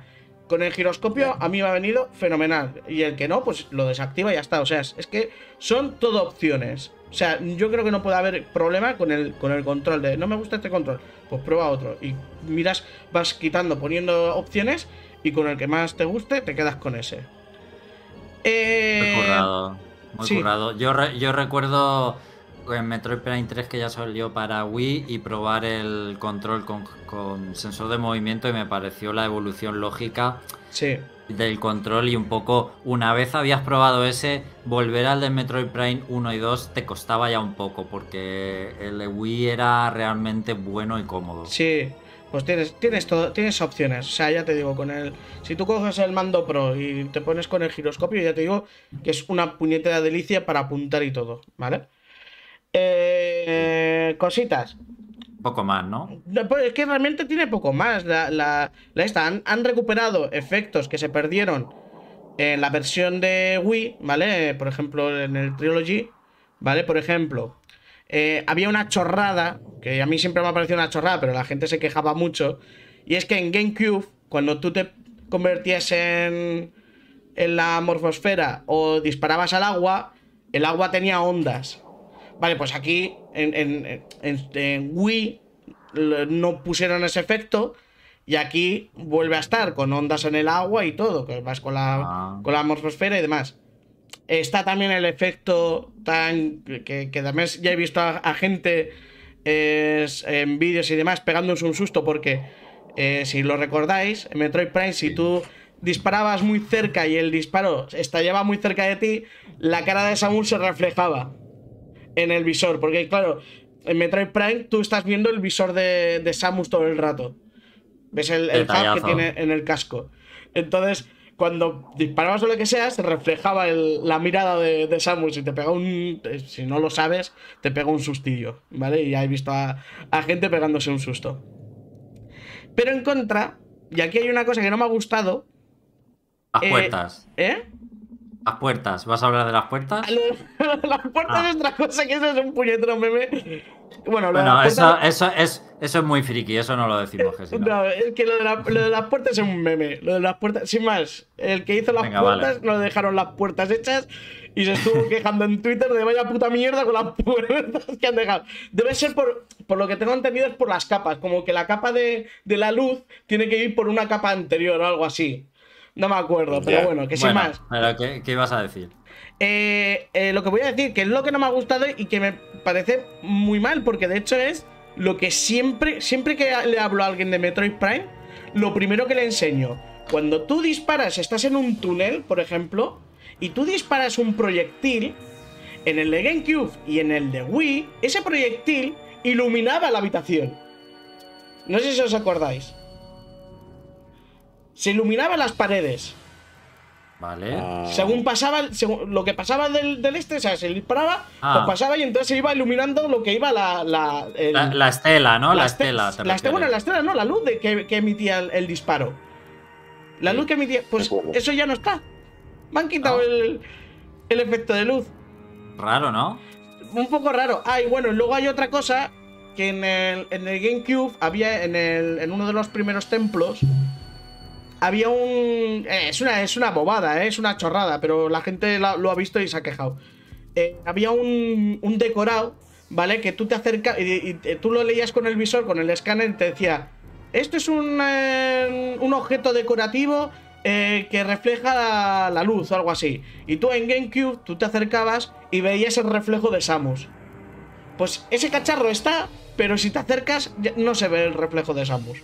Simplemente, ¿vale? O sea, pero, pero que son chorradas. Son chorradas. Lo que, han, a lo que sí que han metido otra vez, que en, que en Wii no estaba, era cuando eh, las diferentes armas, cuando tú las cargabas, había algunas partículas que le iban del brazo a Samus, por ejemplo, el de hielo, se le congelaba todo el brazo. Cuando lo cargabas. Pues eso lo, lo han, lo han rescatado. Que eso en, en, en Wii no estaba. Y luego, Vaya. y luego tiene el, eh, la galería de imágenes, ¿vale? Puedes desbloquear una galería de imagen con bocetos tanto de, de, la, de la versión de GameCube como la versión de esta nueva de, de, de Wii. Y ya digo, es la versión definitiva de este juego. O sea, es. Lo juegas y es que es impresionante lo que han hecho a nivel gráfico. Y que además, que es lo que más me sorprende, porque digo, joder, esto fijo que va. Que no, no, no. Hasta en portátil va a 60. Pero fluido, fluido, fluido de narices. Y no sé si Bueno. también ha habido alguna corrección en los textos, en la traducción, en algunos. eh, bueno, escaneas eh, co- cosas Sí, sí. que te venía la información de, por ejemplo, la historia de Metroid Prime se cuenta por, por notas de los piratas y demás. Pues sí que, por lo menos yo lo recuerdo, y eso que lo jugué hace poquito, que en, que en, en la versión original creo que decían algo de eh, eh, la cazadora hembra humana o algo así. Y aquí era como... Y aquí lo han puesto como el, caza- eh, la- el cazador homínido. No sé, algo- eh, son pequeños detalles. No sé, es como, como que han creo que han cambiado algo del texto. Igual me estoy aquí tirando un triple, ¿eh? no, no recuerdo muy bien. Pero no sé, sin más. Eh, por lo demás, el juego es tal como lo, lo puedes recordar. Es de estos juegos que dices, es que yo lo recordaba así de bien. Si no lo jugaste hace, si lo jugaste hace mucho. Eh, oy- oye, Jorge, Dime. eh, eh, tú cambiarías. A ver, sé, sé que te ha parecido in- impresionante el juego. A, a mí tam- también me, me lo pareció cuando lo jugué en Wii. Pero tú cambiarías algo de esto eh, en un eh, en un posible Metroid Prime 4, Al- algún aspecto que, que pienses no va no, no va a encajar con un juego nuevo de 2020 y tantos. O sea, que si, si, si fueran a hacer un Metroid 4, si quitaría algo de, de lo, de lo que había en el... O sea, algo para aprender. Quitar o cambiar. Por- porque, a, a ver, a ver, no, A ver, Eh, te, doy un ejemplo. No, no, no voy a poner a la gente que dice que quiere que sea un juego de acciones. Eso lo ignoro. Eh, Metroid es exploración y es, y es, digamos, acción, digamos, en su justa medida. Eh, hay, hay dos quejas que se repiten y que me parecen ciertamente válidas. Uno, la velocidad de Samus, que a- hay gente que le parece muy lenta. Eh, bueno, comparando con, con los shooters actuales, di- digamos que en, haciendo el símil con Metroid Dread se podría se, se- se podría mejorar algo eso. Y dos, un poco lo mismo, el mapa. Que, que el mapa, digamos, que podría mar- marcarse más o utilizarse más para apuntarte los objetos que te dejas en, en, en eso sí lo cambiaría. Fíjate, lo de los objetos, es verdad que eso en los tres, ¿eh? Que no es como en los clásicos que te pone un circulito que, oye, aquí hay un objeto y cuando lo coges, ese circulito es como que se queda vacío. O sea, es un circulito vacío. En los Metroid Prime no. O sea, y es lo que más cuesta, encontrar luego los objetos que te vayas dejando, porque además, recordemos que Metroid Prime no recompensa por terminártelo antes, recompensa por completarlo. Y es decir, eso quiere decir escanear todo, y, recoger tanto las expansiones de misiles, las de las bombas, las de energía. Y a veces. Y lo eh, peor, lo peor en ese juego, lo peor es cuando solo te falta un objeto o dos y dices. ¿Dónde cojones está? Y aunque mires una guía, dices. Es que te da igual mirar una guía, porque a lo mejor no te acuerdas de los que has cogido y los que no, ya. Vale, recomendación. Recomendación. Es que, ¿ves esto, por ejemplo, en Metroid Prime 3? Es que ahora que los he jugado los tres. En Metroid Prime 3, te podía, podías marcar en el mapa, ¿vale? Te dejaba marcar la zona por si habías encontrado el objeto de ese, en el mapa de esa zona, lo podías marcar y dices, bueno, por lo menos ya aquí, aquí ya he mirado. Y si en el, cuando vaya por el 100%, miro en una guía o lo que sea, pues ya sé que aquí ya lo he buscado. En Metroid Prime no. Y de hecho, para pasarte el juego, tienes que encontrar los artefactos. Que eso. Los artefactos. Los artefactos son un dolor de cojones. Porque como no sepas dónde están, y es leer los estos. Como no quieras ir. A ver, ahora está más fácil, ¿vale? Porque hay internet y todo eso. A ver, con el GameCube también, ¿vale? Pero no había. No, estaba tan fácil la información. A ver, creo eh, que yo lo, yo lo voy a tener un poco más fácil porque el Metroid Prime de Wii lo jugué en inglés y el inglés, eh, las pistas para encontrar los artefactos no eran un inglés muy, muy fácil, que digamos. Pues, pues no sé, la cosa es que te daban unas pistas y tú tenías que deducir, pero es que había, había artefactos detrás de las paredes directamente y era jodido descubrir o tenías que ir con el con el visor de rayos X o con el visor de calor o para encontrarlos. Y te digo que el mapa de Metroid Prime no es pequeño para nada, pero para nada. De hecho, con el que he tenido más problemas ha sido con el 2, para hacer el 100%, pero al final es eso. Coges mapas y dices, pues ahora me voy a tener que pasar por todas las habitaciones de todo el juego para ir marcando dónde voy, dónde no voy y qué me estoy dejando. Yo creo que de cara a un Metroid Prime 4, eso sí lo van a, cambiar. Yo, creo, o deberían, eso sí deberían cambiarlo. Y luego, eh, ¿qué era lo primero que me habías dicho? Ah, lo de la velocidad.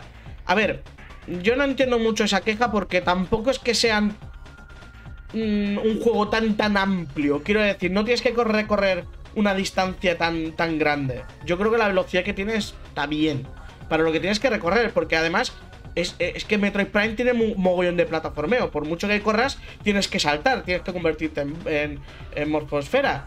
Que también puedes ir con la morfosfera más rápido si es lo que quieres. Pero bueno, porque tienes la turbosfera.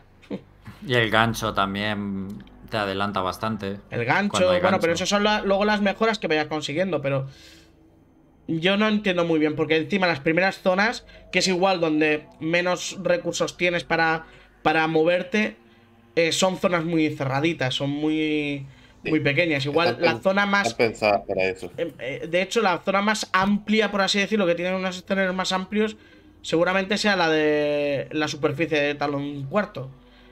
Y tampoco estás ahí mucho. De acuerdo. A, a mí lo que me ha flipado es un.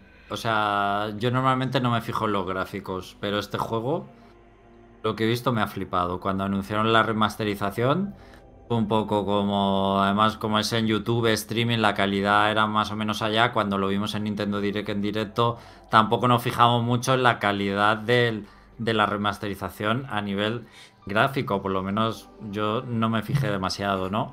Eh, y en ese momento, pues, bueno, pues muy bien, tal. Pero luego empezaron a salir las comparativas, los, los, vídeos en YouTube y demás de cómo se veía el juego, los gameplays decías, hostia, pero ¿qué han hecho? Pues estos cabrones, pero si es un remake.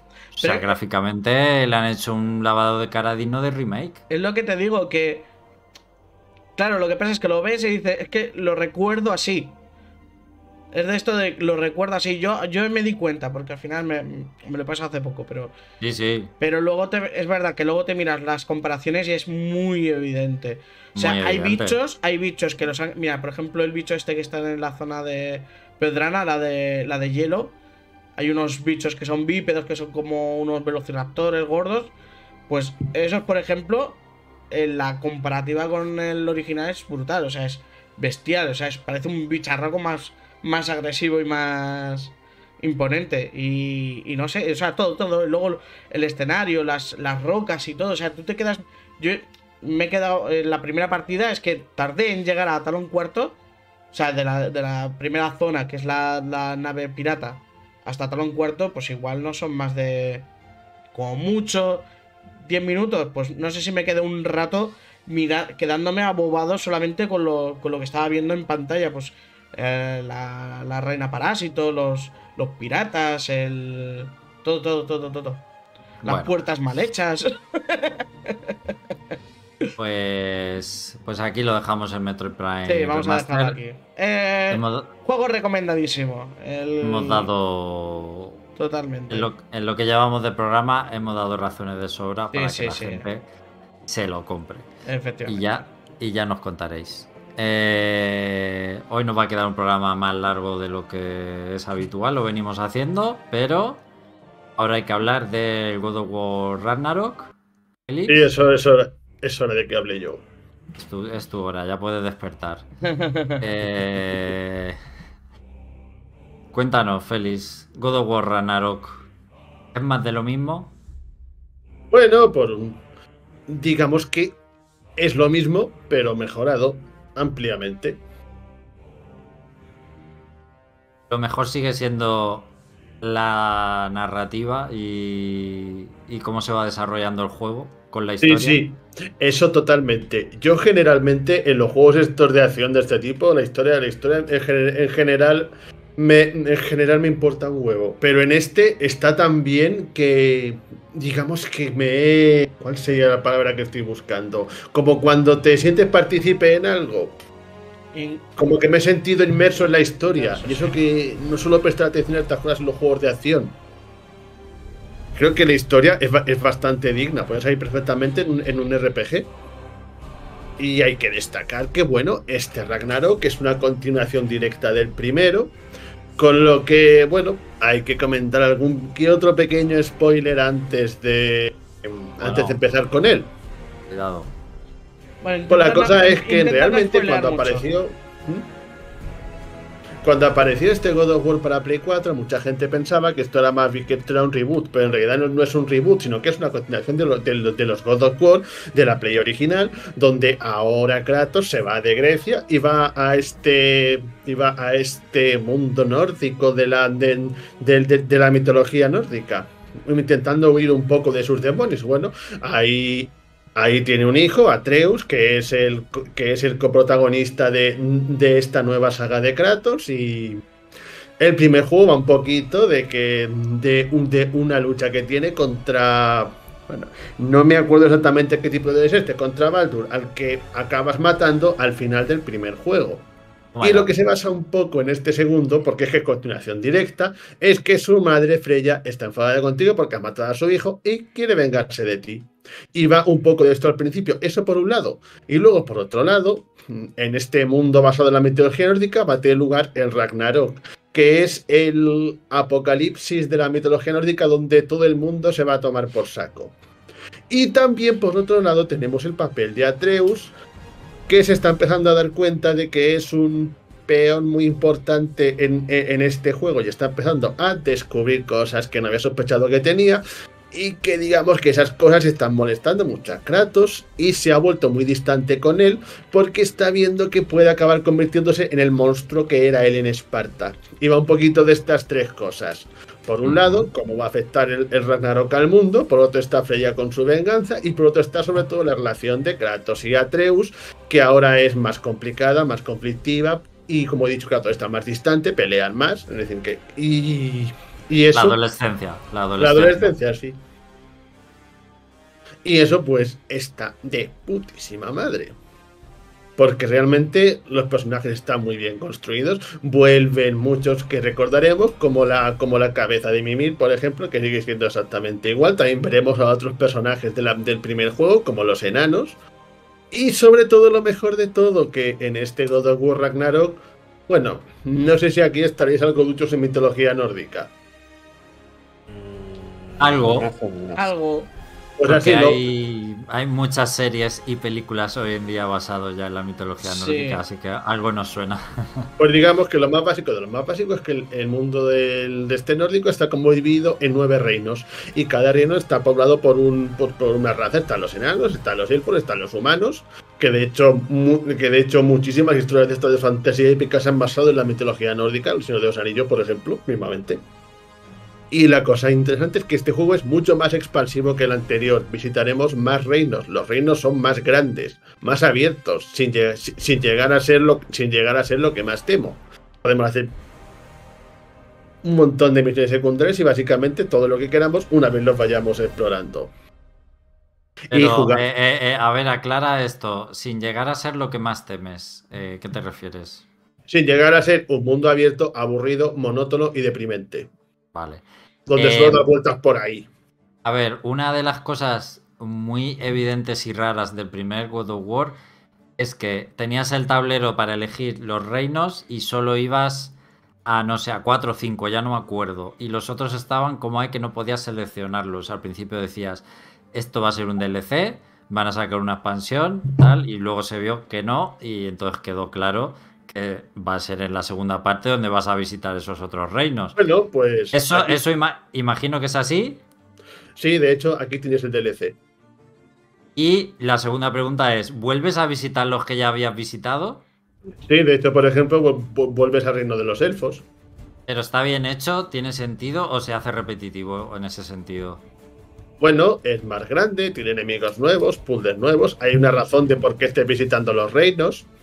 ¿Pero es, eh, es totalmente el escenario en nuevo o es un poco el que ya conoces pero diferente? Hombre, los elfos no me acuerdo mucho, pero. La verdad es que hace tantísimo que, que jugué al God of War 1 que no me acuerdo de casi nada, pero. Bueno, no, No, te me ha acuerdo que el de los elfos fuera, no, no me no me acuerdo que el de los elfos fuera así como lo he visto ahora. Sobre todo Vale. porque el de los elfos no es el primero que visitas. Visitas, bueno, al principio estás en en las estepas, estas, est- estas nevadas, pero luego, por ejemplo, vas a uno de los mundos, que es, que es como un. Que, que- que es como un gran lago.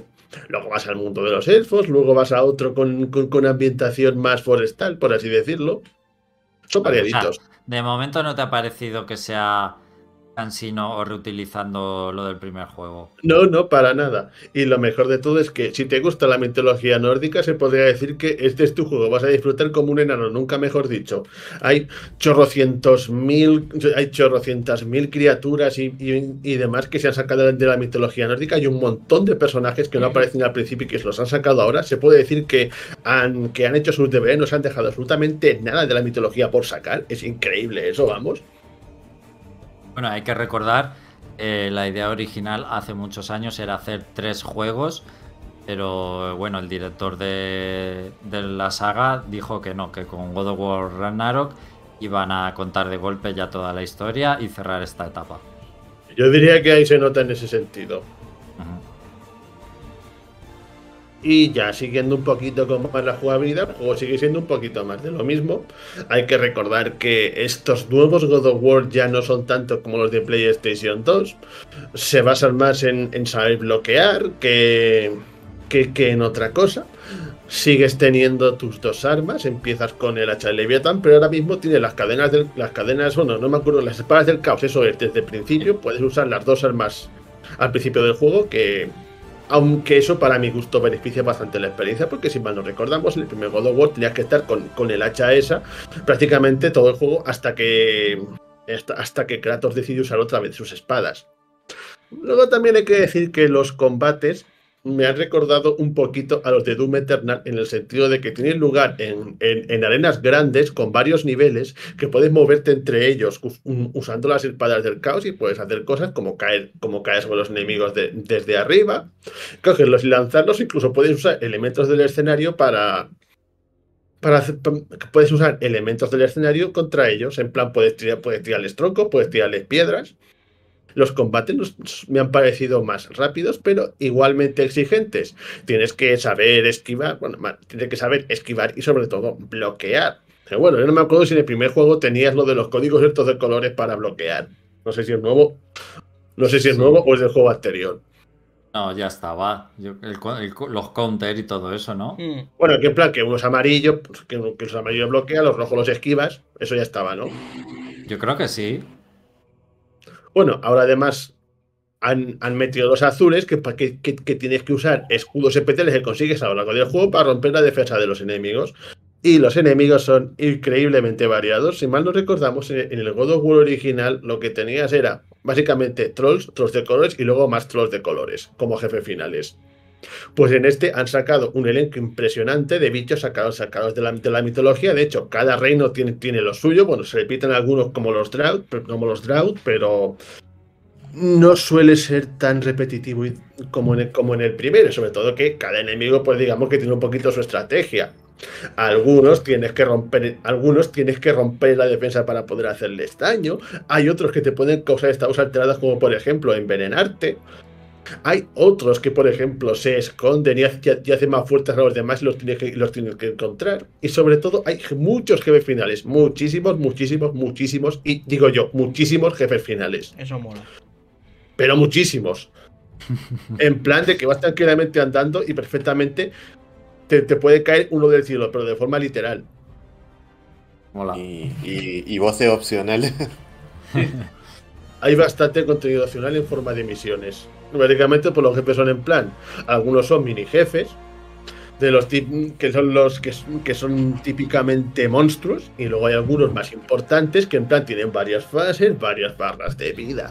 Te enfrentas, por ejemplo, a varios dioses de la mitología nórdica, siguiendo, si- siguiendo la matanza que hizo Kratos de- del Olimpo en el pasado. De hecho, te enfrentas a Thor en unos a la primera hora de juego. Combates bastante espectaculares y exigentes. ¿Vuelven las Valkyrias o algo parecido a la dinámica de las Valkyrias? Hay algo parecido, pero no tan difícil. Bueno, vale. Me gustaba, me gustaba la exigencia de las Valkyrias, pero vale. Yo diría que aquí el juego me ha parecido en general más asequible, más accesible. Sí, Sobre todo porque tienes muchas, muchas habilidades que puedes desbloquear en, en- en un árbol que hay. Y además también tienes, también consigues una tercera arma nueva que está bastante bien. mola, mola. Me gusta. También hay cosas que se han hecho algo más sencillas, como que, por ejemplo, ahora tus compañeros te avisan cuando te va a atacar un, enemigo por detrás. Y de hecho, en, en el, en el- en el juego muchas veces vas con compañeros. En el primero, la mayor parte de las veces, ibas con Atreus y, y puedes hacer uso de sus, de sus flechas paralizantes. Pues ahora, conforme vas avanzando, pues se te van uniendo, pues se te van uniendo diversos compañeros. Y digamos que cada uno tiene su cosa. Y luego también, en algunos momentos del juego, a ver, te lo tengo que, te lo tengo que preguntar otra vez porque no me acuerdo prácticamente de nada del, prim- del prim- del primer God of War. ¿Llegabas a manejar a Atreus en algún momento? Yo creo que no. No, directamente no. No. Pues en este hay momentos del juego donde se separa de Kratos y lo puedes manejar. Y tiene su estilo de juego propio, que se basa básicamente en, en usar su espada y sus flechas paralizantes. Que me ha Hola. parecido bastante chulo porque digamos que es más ágil, más, más accesible para mi gusto. Así que realmente se puede decir que en el juego se lo han currado muchísimo en cuanto a la variedad. Luego también hay que mencionar que en cada, reino tienes un mezcla de combates y puzzles. Hay puzzles insertados en, en- cada nivel y digamos que los puzzles siguen un elemento temático que, temático que se va haciendo más complicado en cada reino. Así que puedo decir que, que- que cada reino tiene su, tiene su idea de puzzles. ¿Es el mejor Zelda eh, que hay actualmente en el mercado? Sí, sol- solo que es un poco más abierto de lo normal. Bueno, es que ya, ya cuando salió el de 2018 ya me pareció el mejor Zelda que podías jugar. Mm, Pero en serio, es que básicamente el, prim- el primer God of War, pero elevado a la enésima potencia. Así, así es como se puede definir. Mucha más variedad, muchísimos más enemigos, más largo, más reinos, más todo. De hecho, para mí ahora mismo el primer God, el primer God of War es prácticamente una beta al lado de esto. O sea que lo de- se lo han currado y que, que juntan dos tramas, lo que iban a ser dos juegos en uno, ¿te parece que sí, que efectivamente es así? Pues sí, yo diría eso. Félix, cuando salga en Play cuando te compres la Play 5 también te lo vas a jugar en Play 5. Pues puede ser, porque seguro que se tiene que ver muy bien. eh, y, y- y no se. No se llega a pasar un poco de duración. Pues si digamos que no tienes mucho tiempo para jugar, te puedes tirar meses jugando a esto. Mm, ok. Porque es que los reinos son muy, pero que muy largos. Mm, De hecho, yo, yo- yo llevaré unos cuatro. Y miré una guía por curiosidad y todavía me quedan algunos por explorar. A ver, para no asustar a nadie, eh, yo conozco gente que se lo pasó en tres días y según, Mm. según How Long to Beat, si vas a saco solo a pasar la historia lo más rápido posible, son 25 horas. A ver, que es bastante. Pero Vale. bueno, con ver, secundarias, yo- con secundarias y demás, imaginaos una aventura de más de 30 horas, seguramente cercana a 40. Yo es que soy un pelín torpe para este tipo de juegos en plan ba- basados en par y por eso me matan un montón y, y- y tardo más en jugar. De hecho, si no dominas bien este sistema de combate, te van a matar mil veces. A ver, a mí me gustó porque recuerda un poquito a Dark Souls, sin, sin ser Dark Souls esa, esa dificultad, pero eh, la dinámica de esquivar y, y bloquear sí está muy inspirada en Dark Souls. Y bueno, si está famili- familiarizado, supongo que también ayuda, claro. Si no, te vas a encontrar un juego que, como ha dicho Félix, los combates no son los de PlayStation 2, que era machacar botones como una puta y dejarte los dedos ahí. O sea, Claro. eh, esto es más en combate estratégico y pensar un poquito y en la defensa también y en bloquear y esquivar. claro. No llega a ser Dark Souls, pero no es un machacar botones. Hombre, hay Eh, cosas que hay cosas que lo hacen más, más fácil, como por ejemplo la ira espartana, que eso es básicamente machacar botones y, y matar enemigos a casco porro cuando, cuando la tienes bien llena. Y ese tipo de cosas. Y bueno, también hay que destacar que tiene un componente de mundo abierto que ya he mencionado. Eso sobre todo porque cuando, cuando, cuando vas explorando mundos, pues puedes ir desbloqueando misiones que, te puedes mover dentro de cada reino. En parte te puedes mover en un bote o, o en un trineo. Y te puedes mover por ahí y hacer misiones. Y la cosa es que las misiones secundarias, bueno, hay las típicas de consigue 30 culos de lobo y cosas por el estilo. Pero también hay otras que son más narrativas, que te hacen saber más cosas y que, y, y que esas que están bastante bien. Y sobre todo, es- explorar es bastante importante, porque sobre todo por encontrar unos cofres especiales que tienen manzanas que te suben la vida. Si, si no encuentras esas manzanas, te es casi, es casi imposible avanzar. Sí, eso es, eso es como en el 1. Sí. Que estaban también esas manzanas. Sí. A mí me parece un, un juego súper balanceado, de los más equilibrados y con muchas cositas, todo muy bien equilibrado, de los mejores que he jugado. Y muy cinematográfico, con mucha importancia en la narrativa y, me dej- y te dejaba con ganas de, de jugar la segunda parte muchísimo. Así que eh, por mi parte te- es que tengo muchas ganas de jugarlo. Y no lo he Sí. jugado porque no, no tengo tiempo, no puedo, pero vamos, os Estoy enteraréis. Cuando esperando a que juegues os esté enteraréis, también, ¿eh? Aunque 4. bueno, siempre te puede bajar la dificultad, hay que decirlo. Por, por cierto, por cierto, mira, ahora que lo he dicho, para, para que sea de. Para estar en Play 4, ¿tú qué Play 4 tienes? La normal, ¿no? De toda la vida. Vale, ¿qué tal, qué tal lo ves gráficamente, rendimiento y demás? Pues así, así, yo es que no, no estoy muy ducho en gráficos, pero yo lo veo bien en general, no va lento ni nada. No, y que hay muchos elementos en pantalla. no se ralentiza ni nada, ¿no? O sea, No, no- yo solo lo experimentaré una vez. Bueno, pues oye, eso está buenas noticias, supongo. ¿Tiene tiempos de carga elevados? ¿Te ha parecido? o No, no, en absoluto. Hostia, pues Bueno, pues estará optimizado para Play 4. de puta madre, entonces. Claro. La O igual es que- PlayStation o- 5 o- debe, debe ya volar. O igual es que yo tengo más aguante que otros, que también puede ser, y no me, y no me doy tanto cuenta de los No, tiempos yo de lo carga. digo porque yo he visto imágenes, pero claro. Ponte tú a mirar un vídeo de YouTube de comparativa y parece que, que el de Play 4 es como la basura infecta, ¿sabes? Sí. Pero luego, luego la realidad es que cuando lo juegas no te das cuenta, a no ser que tengas otro monitor al lado con el juego corriendo en la Play 5, no te vas a dar cuenta.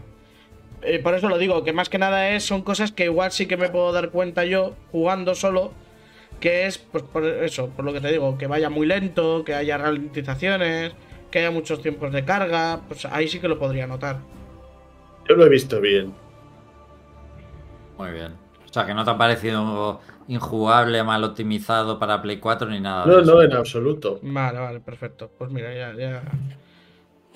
Ya tenemos. Pues muy buena opción para los usuarios de PlayStation 4, desde luego. Fijaos sí. Que, que, que en cierto sentido un poco de despedida a lo mejor de, de juegazo último para PlayStation 4. No sé si se espera alguna bomba similar todavía que vaya a salir en Play 4.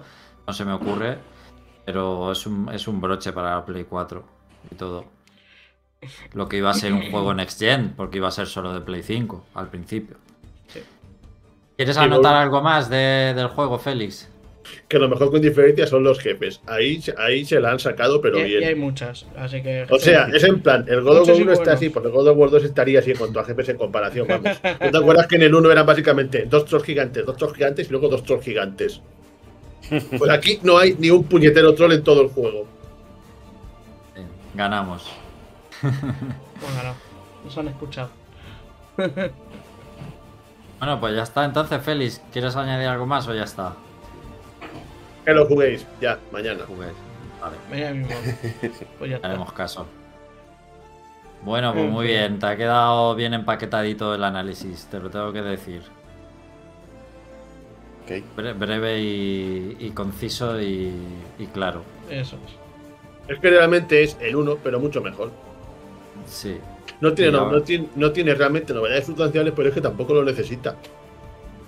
Sí, es lo que se había comentado del juego, pero aún así no deja de ser. De, de querer, de querer jugarlo. No dejan de bajar las ganas de querer jugarlo. En, en este caso, ¿eh? Eh, y además ah, es- eh, no me he apuntado la cifra, ¿no? Pero creo que está rompiendo récords para Sony de, de ventas el juego. Y Está se lo merece. Está Se petando lo, merece muchísimo. por- se lo merece porque está currado como pocos. Y es un ejemplo de por qué, si algo va bien, ¿para qué lo, para qué lo vas a cambiar por completo? Pudiendo hacer lo mismo, pero mucho mejor. Y una oda a los juegos single, single pla- player de un jugador, aventureros y sin necesidad de mundo abierto. Muy importante también, me parece. Esto, ¿eh? Hombre, mundo abierto hay, pero es más opcional que obligatorio. Si quieres mundo abierto, puedes hacer un montón de misiones por mundo, pero eso es opcional. Una cosa son las misiones y otra son el mundo abierto, porque el Pero en, primero plan, si no, también te- pero en plan, si no quieres mundo abierto ni nada, puedes ir más lineal, pero claro, necesitas cosas como encontrar manzanitas y demás para poder, para poder avanzar. Así que un poquito de exploración sí que tienes aquí que tienes que hacer. Pero bueno, siempre puedes usar una guía para saber dónde están las manzanas. Mm.